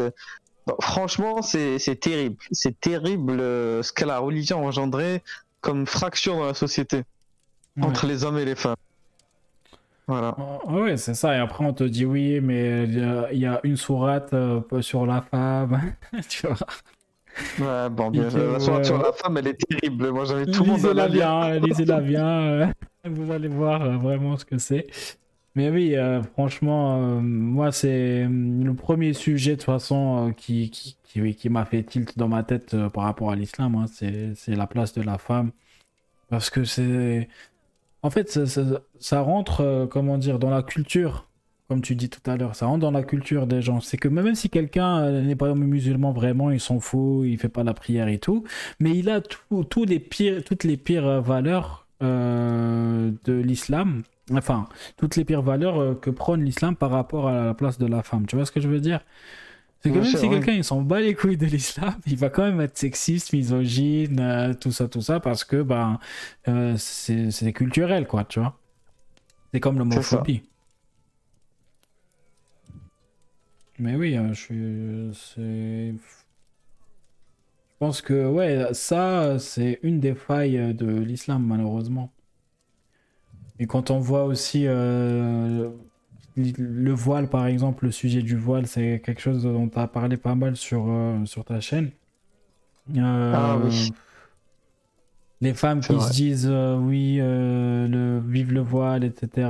Parce que ça, ça nous, ça nous, ça nous protège, ça nous met une place spéciale par rapport à Dieu, etc. Déjà, lisez vraiment l'histoire du voile, comment le voile, a, enfin les, les, versets autour du voile ont atterri. Euh, et ensuite, bah, je sais pas, posez-vous la question. Un mec en, short, euh, ça passe, c'est halal. Par contre, euh, une meuf en. c'est même pas en bikini, hein, c'est en tenue normale, juste avec les cheveux découverts. Non, ça passe pas. Donc voilà, c'est simple en fait, il faut pas aller chercher très loin. Et donc, et du coup, par rapport aux relations amoureuses et familiales, qu'est-ce qu'on peut dire de plus? Ben, en fait, le, problème des relations familiales, maintenant pour passer au familial, alors il y, a, y a un très gros tabou aussi par rapport à aux, frères, euh, aux sœurs, euh, le, voilà le, rapport ah entre euh, parce que honnêtement, le, problème c'est que ce que va faire le frère, euh, va pas être euh, de mal, va pas être considéré comme ce que va faire la sœur de mal. Donc ça va entraîner aussi une injustice euh, au sein de la famille. Alors déjà, on le voit à travers l'islam par l'héritage aussi également. Il y, a une, une injustice flagrante entre l'héritage que reçoit la sœur et le frère. Et donc les relations familiales sont impactées aussi par le, le, le, rapport qu'ont les parents avec leurs enfants. Donc c'est un rapport très injuste. Parce que franchement, il faut être honnête, dans, nos sociétés à nous, euh, clairement, on nous fait savoir qu'il y a des gens qui sont, il y a des enfants qui sont plus préférés que d'autres. contrairement à d'autres sociétés, on essaie de, au moins de faire semblant, tu vois, de dire qu'ils sont tous pareils, ils sont tous égaux. Ah, euh, je te dirais, au Maghreb, on te dit clairement, si t'es pas le préféré, on te le fait clairement comprendre. et ah si t'es le préféré, également. Ah, y a payé sur ça, franchement, ça c'est pas caché du tout. On, le constate très très bien, direct. Et, en général, c'est les garçons qui vont l'être plus que les filles, dans le cas où il y a des enfants, filles et garçons. Et, du coup, ça c'est très malsain dans une dynamique familiale d'avoir de l'injustice euh, euh, par rapport à ça. Et aussi, euh, la dynamique familiale en général, c'est la femme au foyer, l'homme dehors, etc.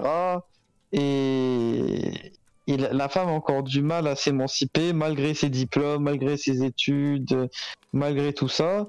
Et ça a un impact aussi sur la psyché des futurs hommes. Parce qu'un un, garçon qui, qui grandit dans une famille où sa mère, elle est contrainte, mais elle fait semblant d'être heureuse, donc lui, il va se formater à croire que toutes les femmes euh, qui sont contraintes à rester au foyer sont heureuses. Donc lui, il va vouloir reproduire le même schéma familial dans lequel il est né, et on reste bloqué en fait dans cette situation. Euh, il faut que les femmes, moi j'invite toutes les femmes euh, musulmanes euh, et pas que maghrébines d'ailleurs à s'exprimer. Je vous invite vraiment à toutes vous exprimer. Peut-être qu'il y a une vidéo sur ma chaîne et je sais que Nas, toi, t'as touché la vidéo. C'est la vidéo des, des actrices algériennes qui ont voilà fait une campagne de sensibilisation contre les féminicides et elle était, elle était très très très poignante ton vidéo. Ouais. Non, non, c'est sûr, c'est sûr. Euh, tu sais, genre, euh, même moi, hein, le, le, bah, ce travail-là par rapport à une vérité par jour, bah, me dit que c'est surtout pour les, les, les, parents, les futurs parents, tu vois. Les futurs parents qui, même si euh, c'est pas forcément pour, qu'ils deviennent apostats ou quoi, hein, mais juste pour, pour leur donner des billes euh, plus de comment dire de matière que nous, euh, on que nos, nos, parents ont pu avoir hein, parce qu'ils n'avaient pas internet, etc. Euh, mais aujourd'hui, il y a plus de billes sur internet pour essayer de d'élever ses enfants d'une meilleure manière, de lui dire quelles sont les choses, vraiment la réalité, tu vois. non pas rester juste comme ça à suivre ce qu'on nous a appris, ce que l'islam nous a appris, euh, et, c'est ça, tu vois, c'est très important, je trouve, euh, de dire euh, la vérité à, ses enfants et pour construire une famille, je sais pas, un peu plus instruite et donc plus saine, un environnement plus sain pour un enfant que ce que nous on a pu avoir, hein, même si chacun a eu la vie qu'il a eue, mais,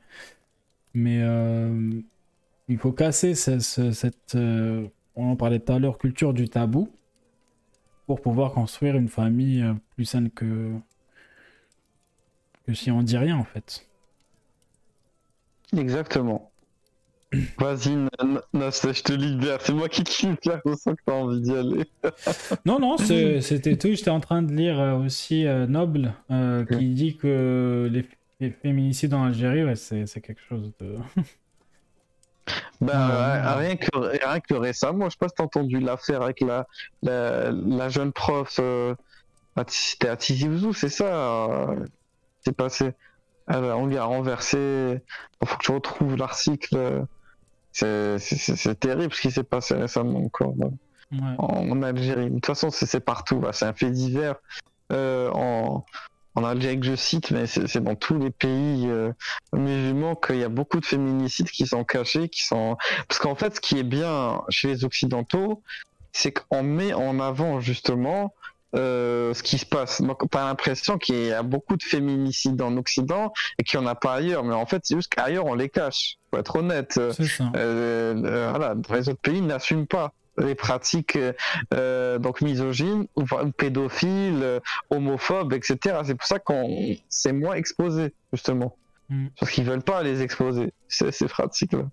Bah, surtout quand ça vient de, de l'islam, pas je veux dire, hein. c'est des valeurs quand même qui qui, vient directement de l'islam. Je suis désolé, mais c'est ça, les trucs.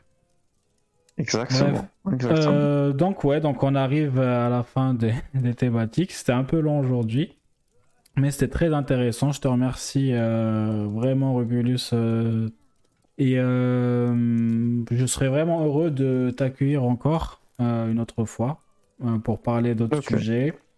Ça serait bien de faire un truc aussi avec Obrazor en même temps. Oui, bien euh, sûr. et d'autres gens, pourquoi pas Noble aussi. Euh. Voilà, donc n'hésitez pas à venir euh, m'envoyer un message si vous voulez participer aussi à l'émission.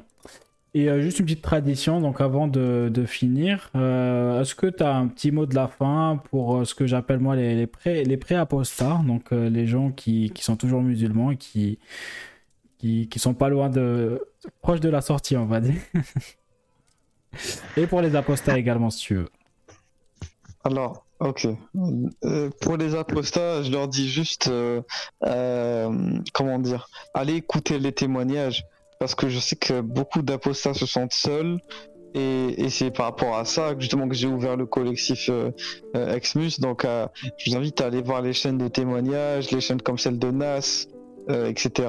La, mienne aussi. Euh, euh, genre, ne, restez pas seul. C'est ça le conseil que je donne. Le premier conseil que je donne à l'apostat, je, ne restez pas seul parce que je sais qu'apostasier, ça, ça clive les liens mm. entre les amis, la famille, les partenaires, etc., les collègues. Donc, ne, ne restez surtout pas seul. Donc, voilà, Et ce que vous et ne regrettez jamais votre choix. Voilà, c'est surtout ça le message que je dis.